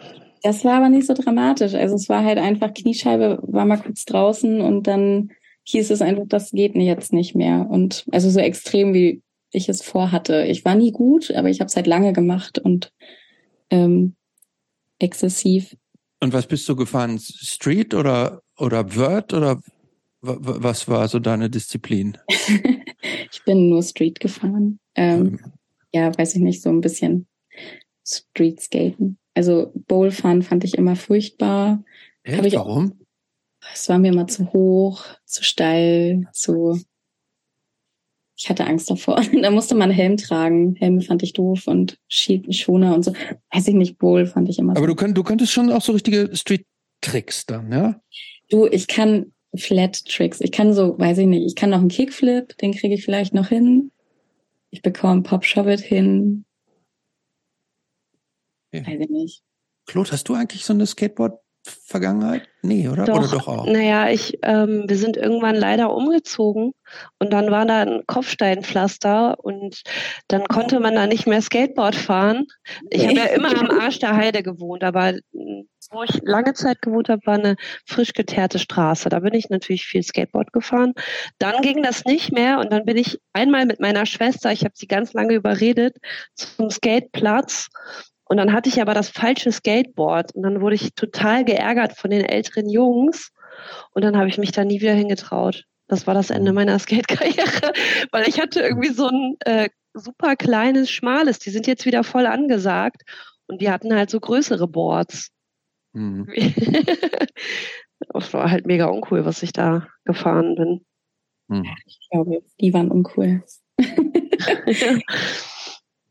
Ach, äh, nee, das, äh, habe ich halt so in Hamburg wieder halt für mich entdeckt. Und da habe ich dann halt. Ähm, Aber warst du denn auch so in so einer in so einer Skate Posse richtig drin oder warst du so eine so ein lonesome Skaterin? Nee, und bist du alleine für dich rumgeskatet? Nee, in Hamburg gibt es eine relativ große Girl Skate Szene tatsächlich. Ähm, in der war ich ungefähr ein Jahr aktiv. Ähm, wir haben uns dann immer in der Thomas I. Punkt getroffen. Da gab es dann einmal einmal im Monat oder alle zweimal im Monat irgendwie so gab es so eine Girls Night. Dort haben wir uns dann zum Skaten getroffen. Was ähm, ist die Thomas I. Punkt? Das ist ähm, in der, so zwischen Hauptbahnhof und Hammerbrook in Hamburg ähm, ist das eine Indoor-Skate-Halle. Ah, okay. Und ähm, wenn man, also wenn ich als Mädel hingegangen bin zu normalen Uhrzeiten, dann gab es da Scooter-Kids und Leute, die mit ähm, ja mit Rollerblades oder so gefahren sind oder mega die Pros am Skateboard, da habe ich mich halt nie getraut, irgendwo runterzufahren. Und an diesen Girls Nights war es halt so, da waren alle, ich weiß nicht, die eine hat gerade angefangen, die anderen haben das schon zehn Jahre gemacht, waren super, super gut drin, aber alle hatten halt mehr so ein Verständnis füreinander. Um, und keiner hat sich schlecht gefühlt, mit den Low Skills oder super High Skills irgendwie loszufahren. Das war echt ähm, diese, weiß ich nicht, Skaterkultur in der diese Mädels-Skate-Kultur fand ich sehr angenehm damals. Ja. Oder weiß ich nicht, da haben wir Ausflüge gemacht, zum Beispiel nach Minden. War das Minden oder Meppen? Meppen war das. Da gab es so eine Mini-Bowl, da sind wir dann alle hingefahren an einem Sonntag oder Samstag oder so mal für den Nachmittag oder so zum Skaten. Also sowas haben wir gemacht. Das äh, hat mich in Hamburg ziemlich, ähm, ja, das habe ich zwei Jahre in Hamburg, glaube ich. Ein, zwei Jahre mich da so ja, nicht engagiert, aber da war ich halt aktiv drin. Gibt es nicht auch hinter der Roten Flora so ein Mini-Bowl oder daneben? Ja, die Flora Bowl meinst du? Ja. ja. Ja, die ist nicht mini, die ist groß. Also es gibt so, mh, hm, so eine Mini-Ramp. Ja, eigentlich ist es schon eine dicke, dicke Flora Bowl. Also die geht ja so fast drei Meter runter. Aber jetzt lassen wir noch mal weiter. Du bist dann irgendwie ähm, Du bist dann in Hamburg irgendwie gut angekommen in dieser Szene. Und wie ging es dann für dich weiter? Hast du dann auch irgendwie hm, Konzerte besucht? Hast du angefangen, Musik zu machen oder so? Oder wie kam es dann irgendwann dazu, dass du wieder so in der Musikszene eingetaucht bist? Ähm, ich bin eingetaucht, weil ich, ähm, weil ich, mh, also sowohl, also äh, zum einen, weil ich halt einfach äh, meine Lieblingsbands haben in Venues wie in der Flora zum Beispiel gespielt. Ich habe, ich glaube, 2012 angefangen, Birds and Road zu hören. Ich habe die 2016, glaube ich, in der Flora gesehen. Oh ja, die waren geil. ich weiß nicht mehr, in welchem Jahr die dort gespielt haben, aber die, die haben dann dort gespielt oder Amin Ra hat mal dort gespielt, 2015 oder 16. Und ähm, genau, also die Flora war halt immer so ein Ort, wo ich mich so, ja, ich weiß nicht, wo ich halt mich so irgendwie konzertmäßig zu Hause gefühlt habe. Und das hat sich dann halt so ausgelagert dann auch an so andere Venues. Also ich meine, ich habe deine Band damals gesehen, Claude, in, im, im Störte, glaube ich. Oh ja. Du meinst Science oder welche Band? Ja, richtig. mit, deinem, mit, deinem, mit deiner blumigen Bluse, die fand ich sehr cool. Ja, ja.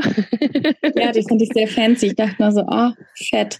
Das war die Zeit, wo ich, glaube ich, selber noch keine Musik gemacht habe und gedacht habe, so, boah, ich würde auch voll gerne sowas machen. Ähm, Was hast du gesagt? Ich, würd, ich wäre gerne so wie Claude. Ich wäre gerne so wie Claude. nee, ich glaube, ähm, dem Moment, wo ich gesagt habe, so ich möchte Musik machen, war, da habe ich ähm, Oathbreaker gesehen mhm. in, im Hafenklang. Und da habe ich gedacht, krass, darauf hast du auch Bock. Mhm. Ähm, also ich habe vorher schon andere Musik gehört mit Mädchen oder Frauen, die gesungen haben. Zum Beispiel Rolo Tomasi höre ich, glaube ich, schon seit 2009. Weil ich die Wie heißen die? Die kenne ich jetzt gar Rolo Tomasi äh, kennst du nicht? Die sind nee, kenne ich nicht. Also das, die habe ich, glaube ich, mit 18 angefangen zu hören, weil ich die einfach super krass fand. Was, ähm, was, was machen die für Musik? Die machen so Mathcore. Mathcore, okay. Mm, ja, also ziemlich abgefahrenen Kram. Das war halt so eine, so um 2009 habe ich halt viel Screamo gehört. Ähm, das war so die erste UK Screamo Band, die ich kannte, wo ein Mädchen gesungen hat. Und die kannte ich damals durch Bandcamp. Das weiß ich noch. Das habe ich irgendwie damals dann über Bandcamp gefunden oder über MySpace sogar noch. MySpace, glaube ich. Und ähm, die habe ich jetzt über Jahre verfolgt und dann dachte ich so, hm, gut, die, die war mir aber immer ein bisschen zu krass, weil die halt immer so rumgefaucht hat und so abge, also so mega krassen Math-Shit gemacht hat. Und dann ähm, dachte ich so, ja, ich weiß nicht, ob ich sowas hinbekomme. Äh, genau, aber dann habe ich Oathbreaker live gesehen und dachte, ach komm, sowas kriegst du bestimmt auch hin. Und dann habe ich äh, in einer Black Metal Band damals angefangen zu singen. Wir haben nie einen Namen gehabt. Wir haben, glaube ich, zwei oder drei Songs aufgenommen mal. Ähm, ja, aber da habe ich angefangen, so erste äh, Versuche mit äh, so richtigen Bands zu machen. Genau. Okay, das war jetzt eine Black Metal Band ohne Namen. Wann, wann kommen wir denn jetzt zur ersten Band mit Namen? Äh, ich glaube ein Jahr später, 2019 muss das gewesen sein. Februar 2019. Ähm, genau, Februar 2019, da bin ich gerade von der Dienstreise aus England wiedergekommen ähm, und habe über Bandnet oder Band gesucht oder so ein Inserat gesehen von einer Band, die noch nach einer Sängerin oder Sänger sucht. Ich glaube, es hieß einfach nur Gesang.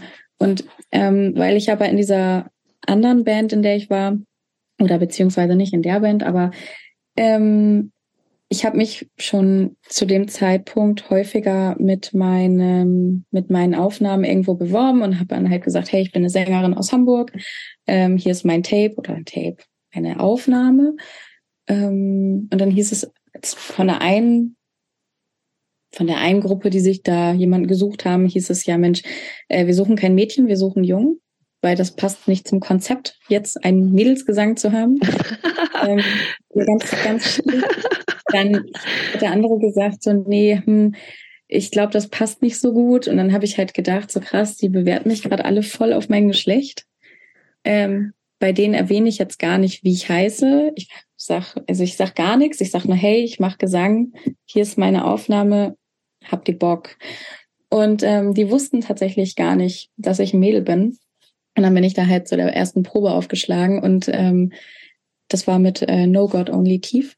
Oder verm vermutlich wussten sie schon, dass ich ein Mädchen bin, aber die haben sind darauf halt einfach nicht eingegangen, weil das halt nicht wichtig war. Ähm, genau, und dann ähm, war das so, dass ich in der ersten Probe, ich glaube, ich hatte einen Hörsturz und ich weiß gar nicht warum. Ich hatte einen Hörsturz und ich hatte irgendwie Schmerzen im Ohr und ich konnte gar nicht singen, aber ich habe halt mit sehr viel Gehörschutz die Probe mitmachen können und habe dann halt mich auf den Boden gesetzt und habe dann halt Texte geschrieben zu dem einen Song, den die da hatten. Und zur nächsten Probe habe ich dann gesungen. Und dann war ich dort, ich glaube, zwei, drei Jahre. Ja, drei Jahre. Bis dieses Jahr im Februar ungefähr. Ja. Und ihr habt eine Platte gemacht in der Zeit, ne? Mhm, ja äh, Plazenta. Ja. Warum der ähm. Titel? Der ist ja wahrscheinlich auf deinem Mist gewachsen, ne? nee, tatsächlich nicht. Unser also, Gitarrist äh, Jan, der hatte die Idee. Also ich hatte ganz andere Ideen. Ich weiß gar nicht mehr, was ich als Idee hatte für einen Albumnamen. Aber auf jeden Fall sind die nicht durchgegangen, äh, nicht durchgekommen. Genau, Jan war so, also ich glaube von No God Only Tief war Jan unser Gitarrist, der zu Kopf, mhm. was so das na, die Namensgebung anging. Der hatte immer super Ideen. Ähm, auf jeden Fall, äh, genau, hat er sie Plazenta genannt, einfach weil sie thematisch halt ähm, um alles, was wir besprochen haben jetzt in den letzten fünf Stunden, äh, die zum Beispiel Gegenlicht, ähm, der erste Song auf der Platte, der geht halt zum Beispiel um diese Nacht, wo meine Mom mit uns halt abgehauen ist. Oder äh, Stockholm, da geht's halt um das Stockholm-Syndrom, dass mhm. man halt den Menschen, der dich kidnappt, dass man den halt aber voll cool findet, dass man eine Sympathie für diesen entwickelt und ähm, weiß ich nicht, dann äh, wiederum gibt's einen anderen Song auf der Platte, der geht um dieses Begleiten eines Sterbenden, also weil mhm. ähm, mein erstes Kind ist ja bei uns, bei mir in dem Arm gestorben und ähm, der, der eine Song, der heißt glaube ich 15, 32, 12, ähm, der geht darum, ähm, ja, ein sterbende, eine sterbende Seele in, in, in zu begleiten, mhm. den, den Prozess zu begleiten. Ähm, ja, also. Moment, aber hattest du nicht vorhin gesagt, als da, als Pepe gestorben bist, warst du gar nicht da, sondern weil du zwei Stunden weit weg warst? Also es war so, dass er ähm, keine Luft bekommen hatte und reanimiert wurde und ähm, dann in die Kinderklinik nach Altona kam und dort quasi künstlich noch beatmet wurde und am so. Leben gehalten wurde. Genau, und dann haben wir das halt eine Nacht beobachtet, ob da noch was kommt. Also okay. er war im künstlichen Koma damals. Okay. Und dann am nächsten Tag halt ähm, mhm. haben wir dann entschieden, dass äh, wir dann die Geräte ausstellen. Und da waren wir halt alle dabei. Okay. Mhm. Mhm. Aber ja, berechtigte Frage auf jeden Fall. Mhm. Aber wie ist es für dich? Also ich meine, ich schreibe ja auch Texte für meine Bands, auch über sehr persönliche Erlebnisse und Erfahrungen. Du hast ja dann wahrscheinlich mit No God Only Tease das erste Mal Texte geschrien, die dir, ja, die dir nahe gehen, oder? Kann man das ja. so sagen? Wie war das für dich, das äh, im Proberaum zu singen und dann auch das erste Mal auf der Bühne zu stehen und das zu singen? Ist dir das äh, nicht auch nahe gegangen und hatte das irgendwie, ja, hat das bei dir Gefühle ausgelöst? Hm, also das erste Mal zu singen war, weiß ich nicht, also die Proberaumsituationen waren alle immer sehr nüchtern. Also es hat immer, wir haben halt funktioniert als Band. Das es gab wenig Gefühl, hatte ich immer das Gefühl. Ja. ähm, so, also es hat halt funktioniert. So, das mhm. Konzept, was wir uns, oder die Idee, die wir uns aufgebaut haben, die hat geklappt. Ähm, als wir das live gespielt haben, ähm, das erste Mal, da haben wir Support für Trespasser gespielt, die mhm. ähm, jetzt auch übermorgen in Hannover spielen, wo ich vielleicht hinfahre. ähm, die, ähm, als wir Support für die gespielt haben, war das voll krass, weil das war unsere erste Show und die war verdammt gut dafür, dass das unsere erste Show war, weil mhm. es einfach alles geklappt hat. Wir haben sind mit vom Schlimmsten ausgegangen und es hat einfach echt alles wirklich gut geklappt. Ich glaube, nur einmal ist der Amp ausgefallen, aber sonst war alles super. Ähm, Nee, aber als ich ähm, Gegenlicht, also den ersten Song, wir haben es auch uns sehr einfach gemacht. Wir haben einfach unsere Setlist, wie wir sie im Proberaum haben, einfach eins zu eins übernommen bei der ersten mhm. Show, weil wir dachten, komm, jetzt noch irgendwas umswitchen, ist bescheuert. Mhm. Ähm, ja, ich glaube, ich habe während der ganzen Show geheult. Mhm. Also, weil das für mich so eine Erleichterung dargestellt hat, als ich so dachte, so krass, also ich habe es geschafft. Äh, ich war damals, ich glaube, 27 und für meinen Geschmack, für meine Idee, wie ich gedacht habe damals, schon viel zu alt gefühlt, um so eine Musik zu machen. Ähm, wie würdest du die Musik eigentlich beschreiben für die Leute, die ähm, die, die Band nicht kennen? Screamo. Screamo, oder? Nee. nee. Ich glaube, es war mehr so Post-Metal, Post-Metal, mhm. so Doom, Mega Post-Metal. Sludgig. Mhm. Sludgy, ja. So in die Richtung. Also Screamo war es nicht, dafür okay. war es zu langsam. Ja. Und ja, genau. Also aber nochmal zurückzukommen, du hast geheult die ganze Show und warum? Also was, was ist dir so nahe gegangen, die Erleichterung oder war das auch tatsächlich, sich dann mit auseinanderzusetzen? Was? Also, ja. Also ich glaube, es war gar nicht dieses Auseinandersetzen bei der ersten Show. Es war, glaube ich, so dieser komplette Prozess der letzten gefühlt 20 Jahre, mhm. den man so durchlebt hat. So dieses von, äh, man thematisiert zum einen natürlich diese ganzen Texte in den, in, in den Liedern. Und also es war so ein Gefühl von, ich mache mich einmal komplett nackig. Ähm, ich bin mir sehr sicher, dass viele die Texte nicht so richtig verstanden haben. Ähm, für mich hat sich das dennoch so ein bisschen wie nackig machen angefühlt.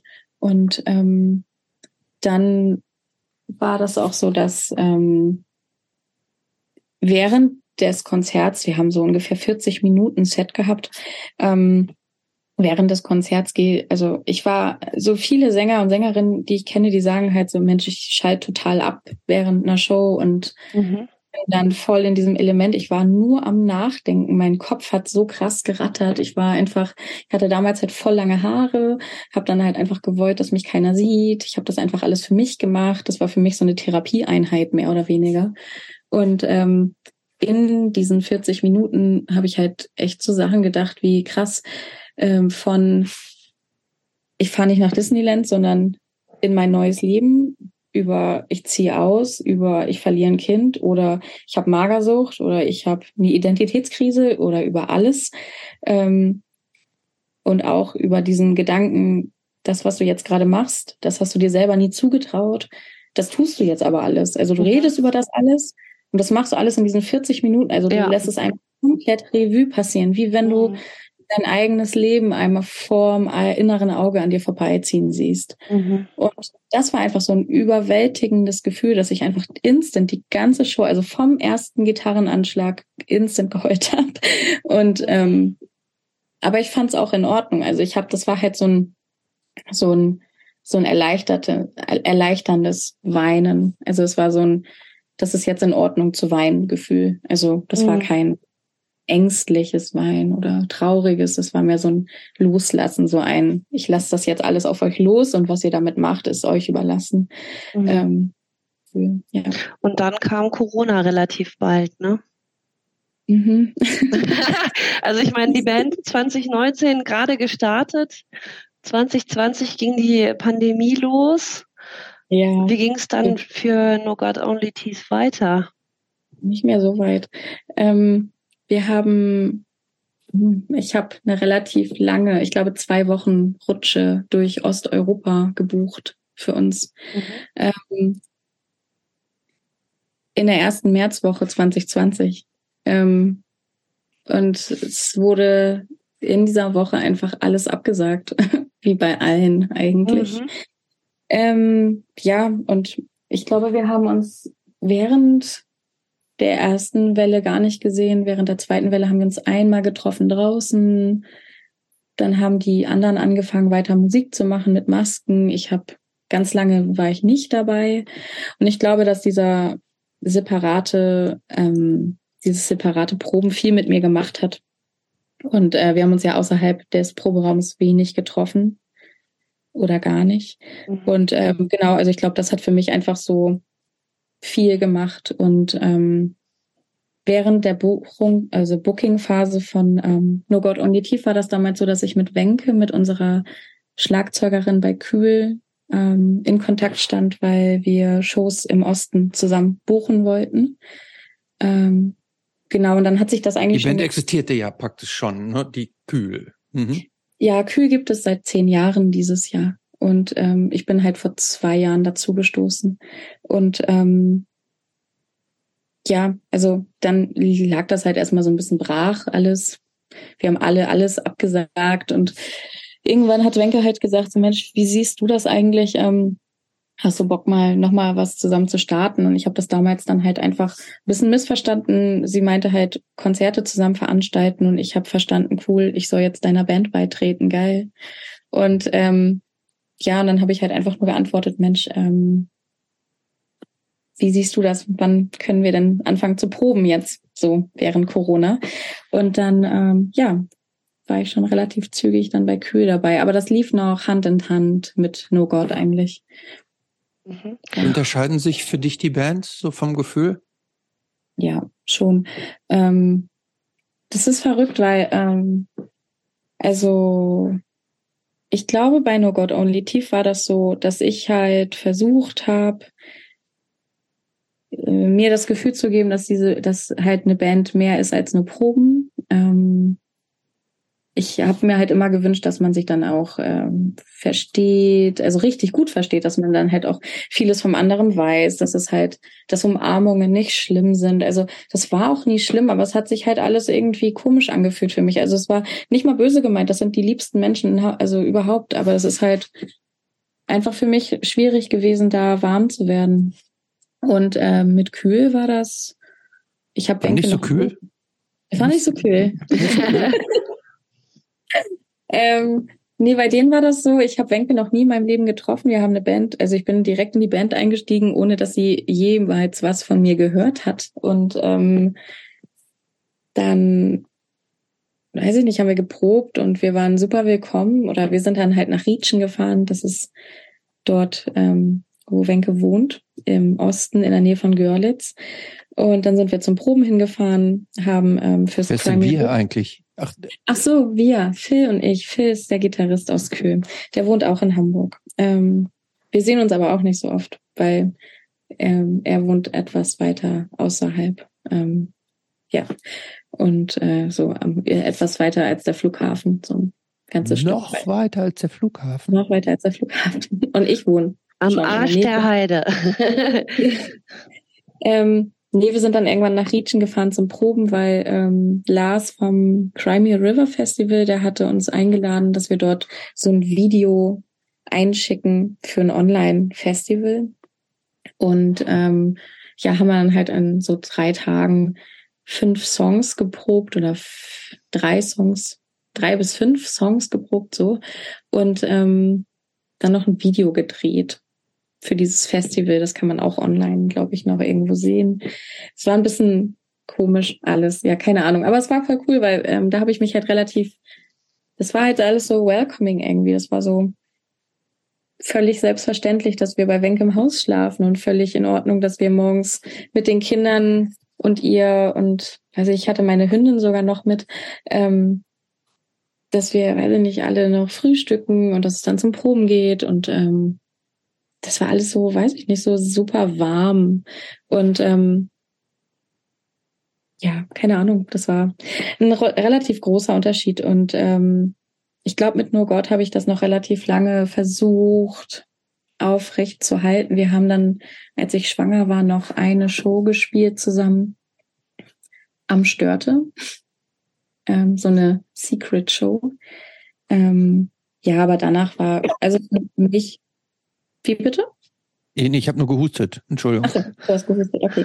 ähm, nee, ich habe einfach nur keine Ahnung. Ich glaube, nach der ähm, Störte-Show so für mich so ein bisschen gesagt, gut, okay, das war vielleicht jetzt schon die letzte Show mit denen. Ähm, das hat aber dann noch mal ein halbes Jahr gedauert. Also ich meine, ich habe dann auch erstmal ein Kind bekommen, aber ähm, ja, so ging das dann. Und ähm,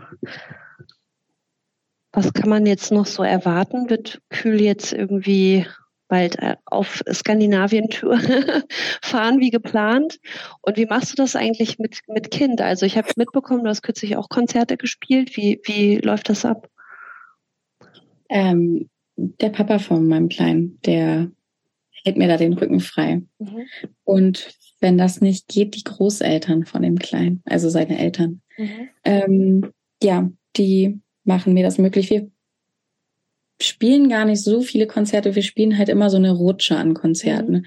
Dann ist immer wieder drei Monate still, weil wir proben auch nicht so viel. Wir proben einmal im Jahr und der Rest halt live. Und ähm, ja, also dieses Jahr steht im Mai noch so eine Rutsche an und im November, Oktober, das ist nur noch nicht announced. Das ist mhm. nämlich noch nicht spruchreif. Das ist so eine, vermutlich eine Support-Rutsche für eine Größe, etwas andere, größere Band.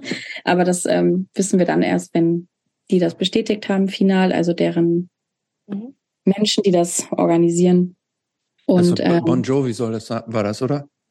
oh, durfte ich noch nicht verraten. Mist. Nein, das war eigentlich Aerosmith, aber nee.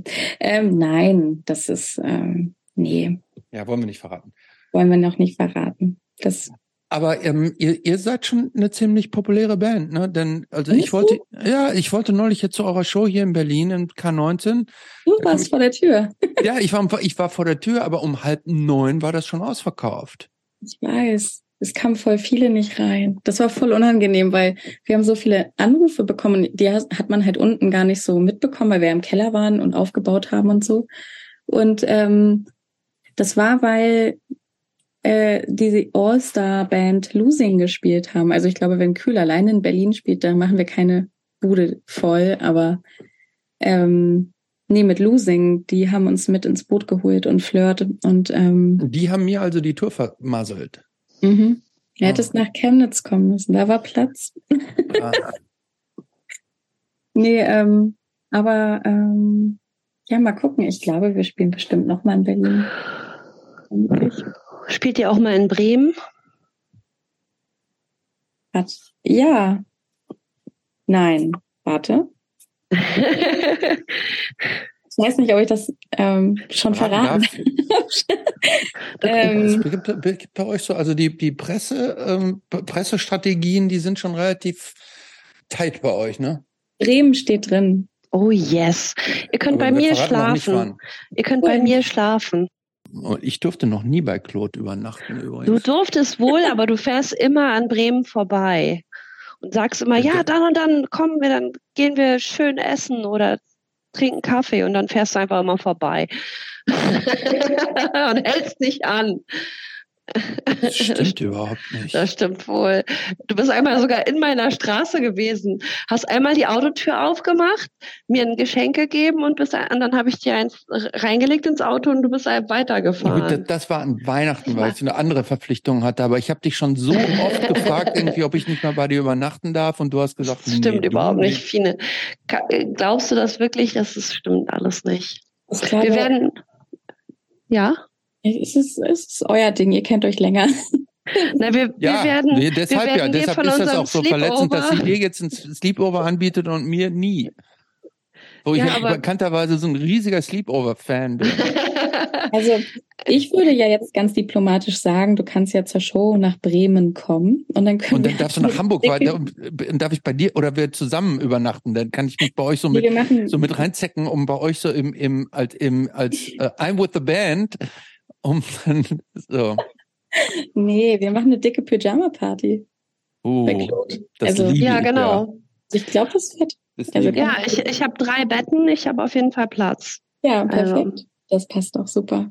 Und äh, wir, wir kuscheln auch alle in einem Bett, also meine Band. Du meinst jetzt wir, äh, wir drei oder deine Band? Wer, wer ist jetzt, wer, wer kuschelt jetzt mit mir? Da ist jetzt Raum für Interpretation. Geht ja nicht anders. Guck mal, wie viele Leute seid ihr in der Band? Zu dritt. Zu dritt. Mhm. So, und wir sind, also Claude und ich sind fünf, die müssen ja auf drei Betten verteilt werden. Das heißt also. Zwei Doppelbetten, ich habe auch noch großes also, Sofa. Also irgendein Kuschelingmuster wird da ja zwangsläufig dann ja stattfinden. Ja, irgendwie komischerweise penne ich mit Phil, also mit unserem Gitarristen, immer im gleichen Bett ein. Nicht, also wir hängen dann beide in unseren Schlafsäcken, aber irgendwie, wenn ich mir so das letzte Bett in der Ecke suche oder er sich, dann enden wir immer im gleichen Bett. Keine Ahnung. Wenn es irgendwie nur zwei Betten gibt, dann pennt Wenke meistens ähm, alleine in ihrem und dann mhm. Phil und ich in dem anderen. Ja. Aber das ist ja nicht in Stein gemeißelt, diese Regel, oder? Nein, nein, nein, überhaupt nicht. Aber es hat sich bis jetzt halt immer irgendwie so bis auf in Chemnitz, da hatten wir jeder unser eigenes Bett, das war Wahnsinn. Ja. Ich glaube, Phil hatte auch die Nacht durchgemacht, hat, glaube ich, gar nicht geschlafen. ähm, ja, aber nee. Ja, wo warst du in Berlin? Das war echt. Ja, ich war davor, ich war davor. Aber das ist jetzt nochmal ein anderes Thema, dass um, um ähm, 20, 30 Bands aus, ähm, äh, Shows ausverkauft sind und die auch schon laufen, finde ich skandalös. Ne? Also als ich jung war, haben Bands ähm, erst nach 23 Uhr überhaupt angefangen, ihre Amps aufzubauen. Ne? Dass um, um äh, 20.30 Uhr schon die dritte Band spielt. Ja, aber die Szene ist doch auch gealtert. Die hat ja auch ein Nachwuchsproblem. Die sind jetzt alle irgendwie im Berufsleben oder haben Familie und werden dann morgens um 6 Uhr geweckt. Die Mhm. wollen heute alle früh wieder Mhm. nach Hause. Ja. Das, ich finde das gar nicht so schlecht, wenn es früh anfängt, weil das heißt, es ist vielleicht auch für Menschen mit Familie irgendwie immer noch. Also ich finde ja, die Szene ist sehr exklusiv, gerade auch was äh, Muttersein angeht. Also die meisten äh, irgendwie Mütter, die ich kenne, sind nicht mehr in der Szene, nachdem sie Mutter geworden sind, was Ja. man für die Väter oft nicht sagen kann. Die sind dann vielleicht ein bisschen weniger sichtbar, aber die sind immer noch da. Und das finde ich ist irgendwie auch was, was mich stört irgendwie. Und ich weiß nicht, wie dein, dein, deine Sicht da drauf ist, Fine, wie du das so wahrnimmst. Ähm, also ich hatte jetzt in den letzten drei Monaten irgendwie zwei Begegnungen mit Personen. Einmal mit der Schlagzeugerin von Losing, mit Andrea, die super cool ist. Ähm, also wirklich, äh, wir sind relativ doll auf einer Wellenlänge und sie hat nämlich ähm, relativ ähnliche, ähm, relativ ähnliche äh, ein relativ ähnliches äh, Lebenssituationskram gerade am Mhm. Laufen. Und zwar, ähm, wir standen unten beim Aufbauen von dem Set und dann hat sie von ihrem Sohn gesprochen und ich habe aber die ganze Zeit gedacht, dass sie von meinem Sohn redet, weil die den gleichen Namen hatten. Und dann äh, habe ich gesagt, hey, von wem redest du denn da? Und dann sagt sie so, ja, von meinem Kind. Und dann habe ich gesagt, aha, okay, mein Kind heißt auch so. Und sie nur, nein, ist dein Kind auch schon sieben Monate alt? Ich so, nee, mein ist zwölf Monate alt. Und wir waren halt Mhm. relativ, ähm, sie hat halt damals äh, in der Show in Berlin auch noch gestillt gehabt. Und was ich halt total angenehm fand, ist, dass alle Leute aus ihrer Band das total supportive äh, hingenommen haben, nicht hingenommen, aber super supported haben. Einfach, ähm, es hieß, ähm, Andrea wird fünf Minuten vor der Show angerufen und geht direkt nach der Show ist sie weg. Ähm, Mhm. einfach weil sie halt stillen muss und sie halt gucken muss, dass es ihrem Kind gut geht.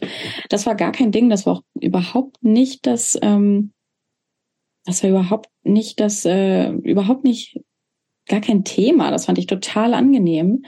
Mhm. Ähm, die Bandmitglieder aus ihrer Band waren dann auch so, dass ähm, die jetzt auch weiter Konzerte planen. Also das finde ich total spannend. Also mit Eat My Fear, falls dir die was sagen, Mhm. Wahrscheinlich schon. Ähm, Zu denen wird parallel gerade aufgenommen. ja, sehr schön. Die sind toll. ähm, die, ähm, wo war ich stehen geblieben? Ähm, Dass die planen, weitere Shows planen. Die, Pla die planen weiter für Shows, genau. Und die planen das halt so, dass der Vater vom Kind und das Kind halt mitkommen. Und dass sie Mhm. sich halt ein Airbnb buchen und dann halt wirklich immer simultan quasi auf zwei Partys spielt. Also es ist total klasse. Und ähm, eine Bekannte von mir aus der Flora, mit der ich jetzt in einer Konzertgruppe bin, ähm, die hat mich irgendwann angeguckt. Ich glaube, auf der Show in der Fährstraße, in der wir gespielt haben, oder wo wir im, im wann war das? Im März? Nee, letztes Jahr im November haben wir in der Fährstraße gespielt, genau. Und dann hatte sie zu mir noch gesagt, boah, ich finde das voll krass, du hast ein Kind, du bist Mama geworden dieses Jahr, aber du bist halt noch so präsent. Und da habe ich gesagt, hä, okay. Also für mich war es halt nie, ähm, also für mich war es nie Thema zu sagen, ich bin jetzt Ja. nicht mehr präsent. Ich bin halt, ich versuche halt trotzdem noch das irgendwie zu machen, was ich mache. Halt natürlich mit Rücksicht auf den Kleinen. Mhm. Aber ähm, das war, glaube ich, schon von Anfang an klar. Also und Kühl ist da relativ entspannt. Die haben ja auch alle Kids und sind immer happy, wenn wir da alle auf den Nenner kommen. Aber Mhm. genau. Ich finde es aber, ich hatte neulich, wann neulich, vor drei Jahren, habe ich ein Buch gelesen von Kim Gordon, ähm, Girl in a Band. Und da hatte sie das auch thematisiert, wie krass das ist, ähm, ja, Musik zu machen und aber äh, ein Kind zu bekommen. Die hatte ja nun mit dem Sänger ein Kind bekommen, aber total ähm, Wahnsinn. Also so die Perspektiven aus den 90er Jahren und jetzt so hinzuziehen auf die äh, ja, auf 2023. Also spannend. Mhm. Ich habe auf jeden Fall nicht vor, weg zu sein. mhm. Was wünschst du dir für dein Kind? Ich hoffe, dass er keine Polohemden trägt. Was, was ist denn an, was ist denn, was ist denn, was ist denn an Polohemden verkehrt? Christopher, hast du etwa welche? Ja, ich habe ganz viele von Fred Perry. Ich, ich liebe Fred Perry Polohemden. Ja, aber wir reden von den Lacoste Polohemden in rosa. Mhm. Oh, ne, auch nicht so schlimm. Ah, die sind schon auch nicht so schön. nee, ach, im Prinzip nein, ich blame hier niemanden mit den Shirts. Also kann jeder, also er kann tatsächlich machen, was er möchte. Ich hoffe einfach, äh, dass er äh, eine coole Kindheit hat, dass ich da mhm. äh, nicht so ego bin und ähm, mich ein bisschen zurücknehmen kann, auch ohne ein schlechtes Gefühl dabei zu haben, sondern mhm. mich freuen kann, ihm hoffentlich eine mega coole Kindheit zu geben. Mhm. Gibt es irgendwelche besonderen äh, Werte, die dir wichtig sind, dass du sie ihm so auf den Lebensweg mitgibst? Ähm, ich, ähm, also wir ernähren uns fleischfrei.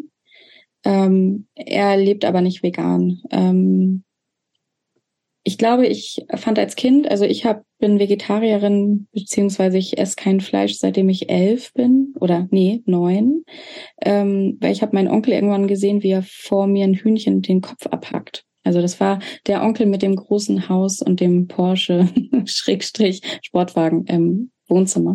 Ähm, der hatte vor uns mal, weiß ich nicht, für einen Abend, fürs Abendessen so ein Hühnchen gekillt und das vor mir. Und dann wurde mir erst klar, dass ähm, Fleisch und solche Lebensmittel einfach äh, vorher gelebt haben. Und ähm, ich glaube, ich würde mir ähm, wünschen, dass er, oder beziehungsweise das möchte ich ihm so als Wert mitgeben, dass er ähm, bisher so eine, ähm, naja, so eine Wahrnehmung dazu hat, was Lebensmittel sind und auch was die machen mit unserem mit unserer Umwelt und dass es ähm, Lebensmittel gibt, die tatsächlich mal gelebt haben ähm, und Geräusche von sich gegeben haben und sich bewegt haben und so. Ähm, ich glaube, dass ich, bis er das versteht, ihn fleischfrei auch erziehen möchte oder nicht erziehen, das klingt kacke, aber ähm, ernähren möchte. Und wenn er das irgendwann verstanden hat und das für ihn im Reinen ist, dass er sagt so, hey, ich habe damit gar kein Problem, ein Schwein zu essen, weiß ich nicht, dann hätte ich nicht mal, weiß ich, ich will es ihm nicht verbieten. Ich finde, er darf es alles entscheiden, wenn er alt genug ist, was er isst. Aber bis dahin möchte ich gerne einfach, dass er zumindest keine toten Tiere isst, weil ich glaube, ich fand es als Kind richtig kacke, dass mir das keiner erzählt hat, dass das tote Tiere sind. Weil ich war relativ sensibel als Kind, wie viele Kinder einfach und ähm, empathisch. Und ich glaube, hätte man mir das damals gesagt, dass das ein Rind ist oder was auch immer, dann hätte ich das schon viel früher nicht mehr gegessen. Ja. Mhm. Das sind, ja, und natürlich, ja, so die, ja, dass Diversität völlig fein ist. Also ich spiele ja auch in einer queeren Band. Dass das halt, also dass mein Kind halt einfach mit sowas groß wird, dass das halt nicht nicht normal ist, sondern dass es halt das einfach mhm. gibt und dass es halt einfach nicht nennenswert ist. Das finde ich halt mhm. wäre das Größte an Wert, was ich ihm mitgeben möchte eigentlich. Und gibt es noch etwas in deinem Leben, was du unbedingt noch gerne erleben möchtest? Mm. Ähm, hm, also, äh, ich glaube, ich würde gerne mh, mm, nochmal erleben oder neu erleben? Nicht, nicht, ich glaube, nicht zum wiederholten Male erleben, sondern was du erstmalig noch erleben wollen würdest, weil du es noch nie erlebt hast, aber gerne erleben würdest, so wie mhm. du warst noch niemals in New York oder so. Ach, ich träume von Hawaii. Wirklich? ja, das ist total bescheuert. Nein, wieso ist das bescheuert? Ich bin, ich bin ganz großer Dinosaurier-Fan und ich weiß, dass viele Jurassic Park-Movies in und auf Hawaii gedreht Oh Gott, ich, ich, du bist mir immer sympathischer. Das ist echt so krass. Also ich meine Hawaii, ne? Aber dann auch noch Dinosaurier. Und das Witzige ist, dass meine Vegetarismusgeschichte genau die gleiche ist, nur dass es meine Nachbarn waren und ich danach geträumt habe, dass unser Hund auch noch ohne Kopf weiterläuft. Ja. Weil ich dann, weil ich meine, das passiert ja tatsächlich, dass die Hühner ewig weiterleben ohne ihren Kopf und flattern Mhm. und weglaufen und man denkt so krass und das ist so erschreckend. Ich kann das super nachvollziehen. Aber ich, ich liebe auch Dinosaurier. Mein Lieblingsdinosaurier ist der Brachiosaurus. Krass, auch ein Vegi. Ja, deswegen liebe ich den so, weil er so groß ist und so einen langen Hals hat und aber irgendwie super einfach total das freundliche Wesen hat. Er ist größer als Tyrannosaurus Rex, dieser Affe mit seinen kurzen Ärmchen. ich bin so böse. Brachiosaurus ist eigentlich der coolere Dinosaurier. Ja, ich hatte irgendwann mal so eine Phase. Ich glaube, ich habe immer noch die Phase, ich träume noch von meinem, äh, von dem äh, prähistorischen, vollen, voll tätowierten linken Bein Mhm. mit so einem äh, Parasaurolophus Mhm. Kopf, so Skelettkopf irgendwie, keine Ahnung, mal gucken. Äh, meine neue Tätowiererin ist jetzt in Leipzig. Mal schauen, ob wir das umsetzen. Aber Ja. auf Hawaii ähm, würdest du dann praktisch so archäologisch dich da rumtreiben oder schon auch so Surfer, Surfergirl-mäßig am Strand abchillen? Oder alles? Findest Ich du einfach all- alles gut? Ich glaube, ich finde alles cool da. Also keine Ahnung, ich würde, was ich mal gesehen habe, ist, dass es so zum Beispiel, ja, das ist halt jetzt voll der Touri-Kram, ne? aber es gibt so durchsichtige kan äh, so Kajaks zum Beispiel, so transparente, wo du halt unter dir die ganzen Fische siehst zum Beispiel oder tauchen gehen würde ich dort halt oder Mhm. Surfen vielleicht nicht unbedingt. Ich bin halt nicht mehr so dem Surfen so.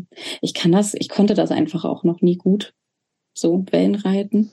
Ähm, ja, aber tauchen, glaube ich, würde ich voll gern. Diese ganze. Komm, vor allem, wenn du da erstmal lebst.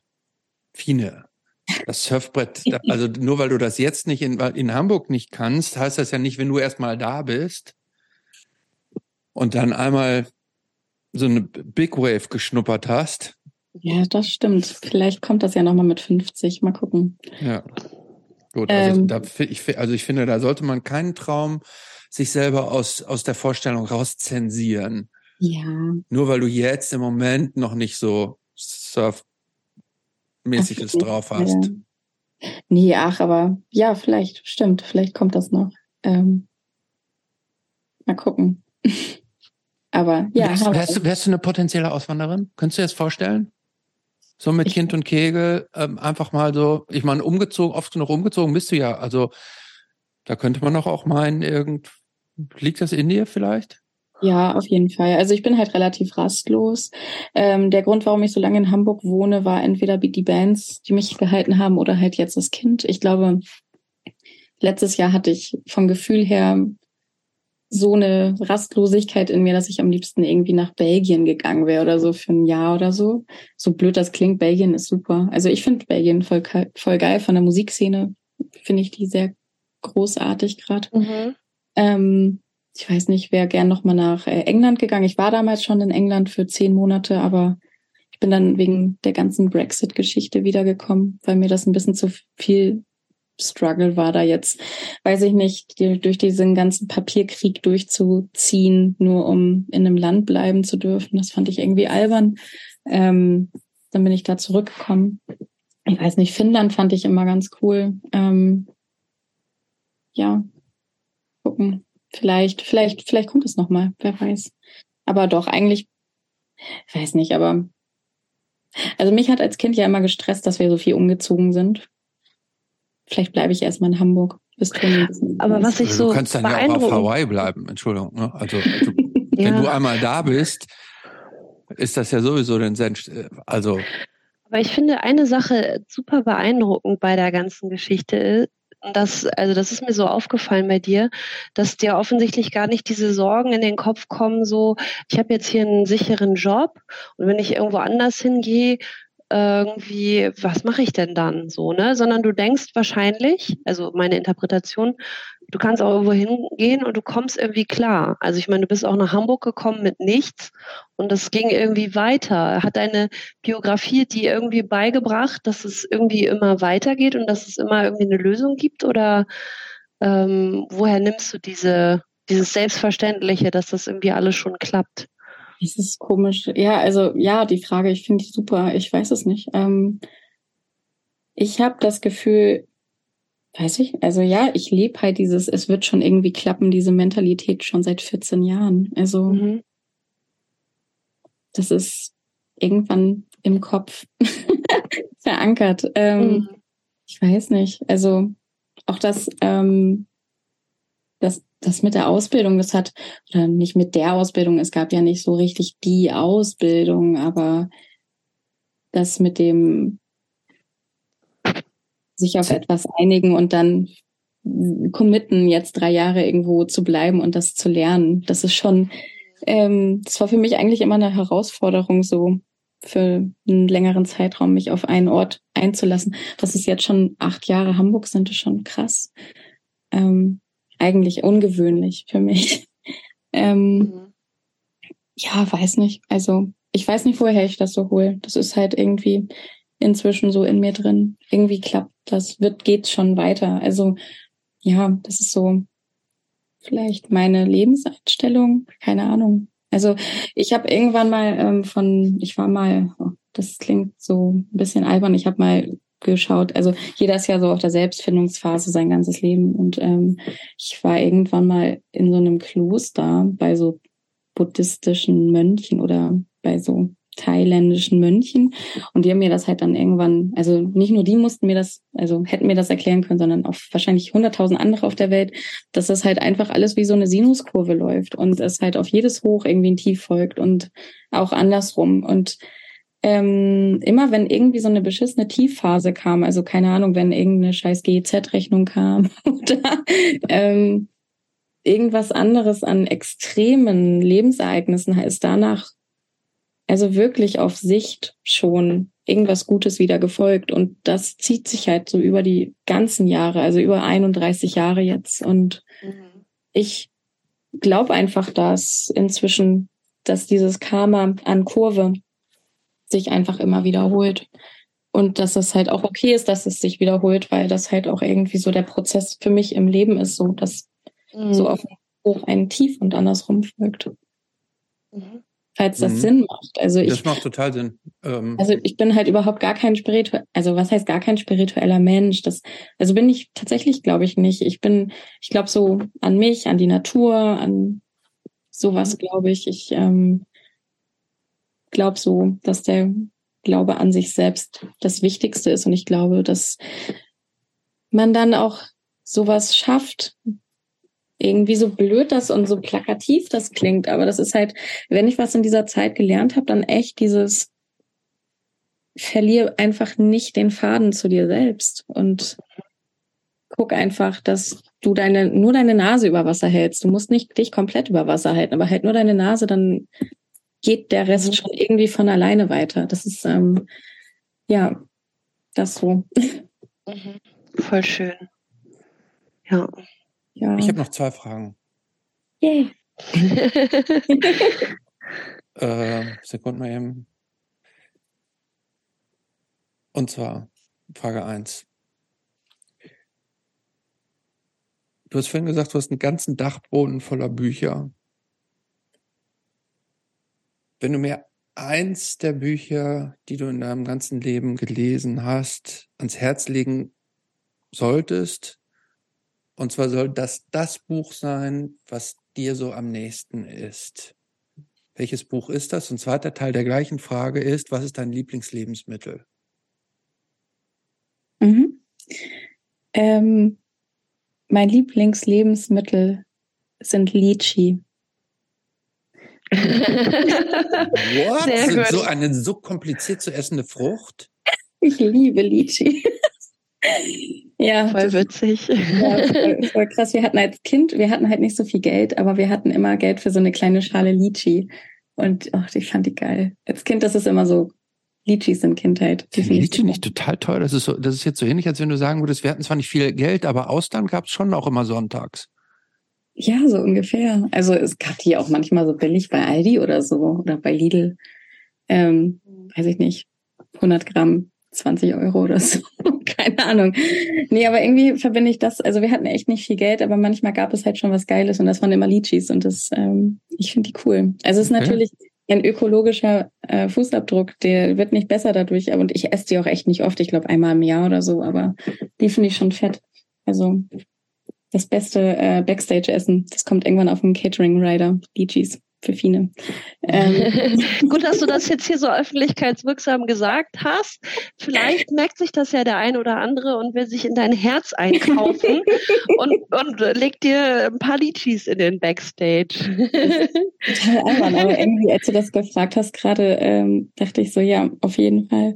Ähm, und Lieblingsbuch, was ich dir ans Herz legen würde. Ähm, ich ähm, finde, ich bin ganz großer Dostoevsky-Fan. Ähm, und es gibt ein Buch von ihm, das ist gar nicht dick, das hat, glaube ich, 100 Seiten, 90 oder 100 Seiten. Das heißt, der Traum eines lächerlichen Menschen. Und das geht quasi darum, wie ein Mann in seiner Wohnung alleine hockt und naja, über sein Leben nachdenkt und ähm,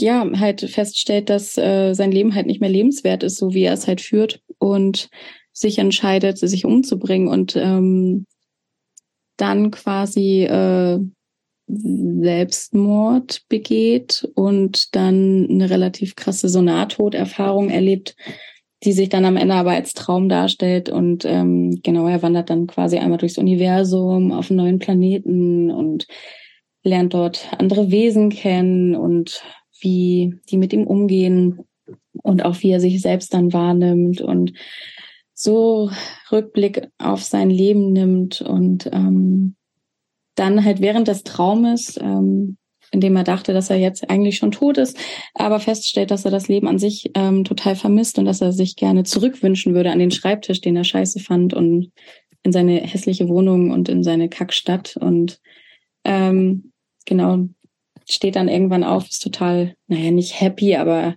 erleichtert, dass er ähm, jetzt doch nicht tot ist und quasi diese, ähm, ja, so diese Begegnung mit sich selbst hat, ähm, in so einer sehr depressiven Phase, in der man nicht so wirklich denkt, dass es jetzt weitergehen kann und dann halt diese, dieses, dieses Naherlebnis zu dem nächsthöheren hat, sage ich mal, genau.